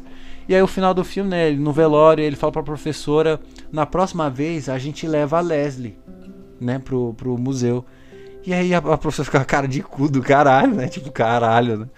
Mano, e acabou o filme, sabe? No final do filme ele só leva a, pra dizer que tem um final bom ele leva a irmãzinha dele pequena para, para esse mundo fantástico que eles queriam que era Terabit. E ela vira a princesa de Terabit. Então, tipo assim, ele passa o manto, né, deles dois pra, pra pequenininha que sempre quis participar. Mas foda-se, mano, a mina morreu, É, cara. não teve dois, por quê? Porque a menininha morreu numa porra de corda de novo. Não, mas agora ele fez uma ponte, entendeu? Por isso que o nome do filme chama Ponte para Terabit. Antes não tinha ponte. É, eles não pensaram É, nessa ideia ele- brilhante. antes. Senão o nome do filme era Corda para Terabit, tá ligado? Aí no final o, o moleque é um carpinteiro fudido. Ele faz uma ponte ali e tudo. Pra mina passar, pra isso não acontecer mais. É, ele ficou o filme inteiro falando pro pai dele que não quer fazer trabalho braçal, quer fazer a Aí porra de artista. Aí pronto, aí corta pra sei lá, daqui a 10 anos a, a- o rio subiu e a ponte foi alagada, tá ligado? Quebrou a ponte. Tu- Talvez Ah. alguém devesse chegar pra ele, em vez de falar que, que ele devia ser um homem, trabalhar no campo, e falar: para de atravessar um riacho que dá pra você morrer, seu imbecil. Então, tipo, esse filme é muito marcante pra mim em- porque eu, eu adorava essa história, no geral. Eu eu sempre achei o filme lindo, bonitinho de se assistir. Sempre, sempre passava assistindo. Mas o final ele me impactou mais ainda porque eu. Caralho, eu, eu não. Eu sou. Tanto que acabou o filme, eu olhei. Eu, tipo assim, eu vi esse filme sozinho a primeira vez. Desci, eu desci as escadas, né? Porque eu. Que é a, onde eu. Quando eu era pequeno tinha a salinha de TV que ficava em cima. E minha mãe ficava lá embaixo na, limpando as coisas na sala. Eu desci e falei, mãe, a Led morreu. Aí minha mãe, que, que, quem? Que porra é que Leslie? você tá falando, O moleque? que, que é uma Tá ligado? Leslie? E eu, tipo assim, "Mãe, ela morreu, isso tá errado, não, não, não existe isso, como assim? Então foi a primeira vez que eu fui apresentado também, tecnicamente, um final ruim, como você em Matrix, sabe? O que você falou que Matrix 3 não é um final É um, final, agridoce. agri- é um final agridoce, final. É, o final de tipo, a Terra Beach é o pior final da face da Terra, porque, tipo, caralho, cara. É horrível, mano. Sabe? Então, tipo assim, é um filme que, que me pega bastante mesmo. É, eu, eu lembro que a primeira vez que eu assisti esse filme, quando falaram, ah, Leslie morreu, eu juro pra você, eu tava esperando eles fazerem o no reverso, fazer que nem a Hermione faz, puxar um vira-tempo e voltar no tempo, impedir que a Leslie. Tipo, aí quando não, quando ela fica só morta, sabe? Tipo, ela fica hashtag morri, ela faz a dot, morri, morri, pra sempre. Eu, cara, aquilo acabou comigo. Ah, pra filme assim, a recomendação que eu tenho é quando você estiver chegando no final do filme, antes da parte triste, para em algum momento aleatório e faz o seu final. Tipo, quando você para, por exemplo, se você parar quando eles estão cantando a música no carro, você pode contar o final, que que no final foi assim. Que nem no do lutador. É, ele não Ele- mostra ele morrendo. É tipo, não. Eles tiveram um acidente de carro e aí os dois explodiram. A Leslie tá viva. Mas o Josh morreu. Meu Deus. Mas, gente, assim, é. Eu, eu acho que esse episódio ficou com um bom tempo pra todos vocês. Eu espero que todos vocês tenham gostado, tá bom? É, a gente tenta gravar toda, toda sexta um episódio e toda semana a gente vai tentar sair um episódio. Caso vocês dêem um bom feedback, a gente até pensa em aumentar, né, não, amigo? É, a gente tá, tipo, primeiro estabelecendo o, o, o tempo que a gente vai tirar pra gravar, os dias Sim. que a gente vai gravar e postar. A gente tá tentando manter uma média de gravar na sexta-feira e postar na segunda-feira. É, a gente espera conseguir manter esse ritmo e espera que vocês estejam gostando. O intuito desse episódio era realmente é, abrir um pouco mais pra- da gente pra vocês e falar, é, falar o que a gente tipo, filmes que fizeram importância nessas vidas. Você conhecer a gente melhor, né? É, tipo, vocês terem um, um, um pouco na- de uma visão de leve nas mentes perturbadas que eu e o Rafael temos e como que elas foram formadas assim. Eu acho que de vez em quando é legal ter uma coisa um pouco mais pessoal, sabe? Ainda mais que agora tá acabando o mês de. Abril? Abril. o mês de abril tá acabando, desculpa, a faculdade tá acabando com o meu cérebro. É, a, gente tá acabando o mês de abril agora e é legal você poder chegar e falar: olha, eu sou o Vitor, esse é o Rafael e Sim. essas são as coisas que moldaram a gente como é hoje. E eu espero sinceramente que vocês tenham gostado. Você tem alguma última coisa pra falar, Rafael? Cara, você tem que seguir a gente no, no Spotify. Segue a gente no Twitter, que eu fiz, pô, eu tô dá um trabalho do caralho fazer aquilo, gente. Eu não sei mexer no Twitter, mas tô aprendendo pra, só pra, pra vocês. Passo lá notícias, informações e quando tem um novo podcast, um novo episódio de podcast, já aviso lá. Então segue lá. Se você não seguir, a Leslie da sua vida também vai cair na corda e bater a cabeça. Sim. Você sabe qual é o, o Twitter pra informar pra galera? É o arroba suco sintético, tá? É o mesmo nome aqui do Spotify, você encontra facil, tá, facilmente. É, a gente foi pra um nome bem fácil, que não tem como errar. É o único nome, é o único... Não tem número, não precisa de nada. É, é o único Só- perfil com esse nome. Não precisa nem acento. É, e você também pode seguir a gente nas redes sociais. No Rafael você encontra ele no Instagram como... É Rafael Souza 205. E no meu você pode me achar como arroba Vitor Maneiro. Sem ser, por favor. Esse arroba Vitor Maneiro é sensacional, né? Ai, cara, que me pega toda vez. Eu sei. Mas obrigado, gente, por todo mundo que escutou, tá bom? Fiquem pra... A gente vai gravar os próximos episódios com muito carinho, se você estiver gostando. Se você não estiver gostando, também foda-se, se outras pessoas vão gostar. Então, muito obrigado, tá bom, gente? Obrigado, galera. Por favor, compartilhem, fale pros amigos e vejamos, vemos vocês no próximo episódio.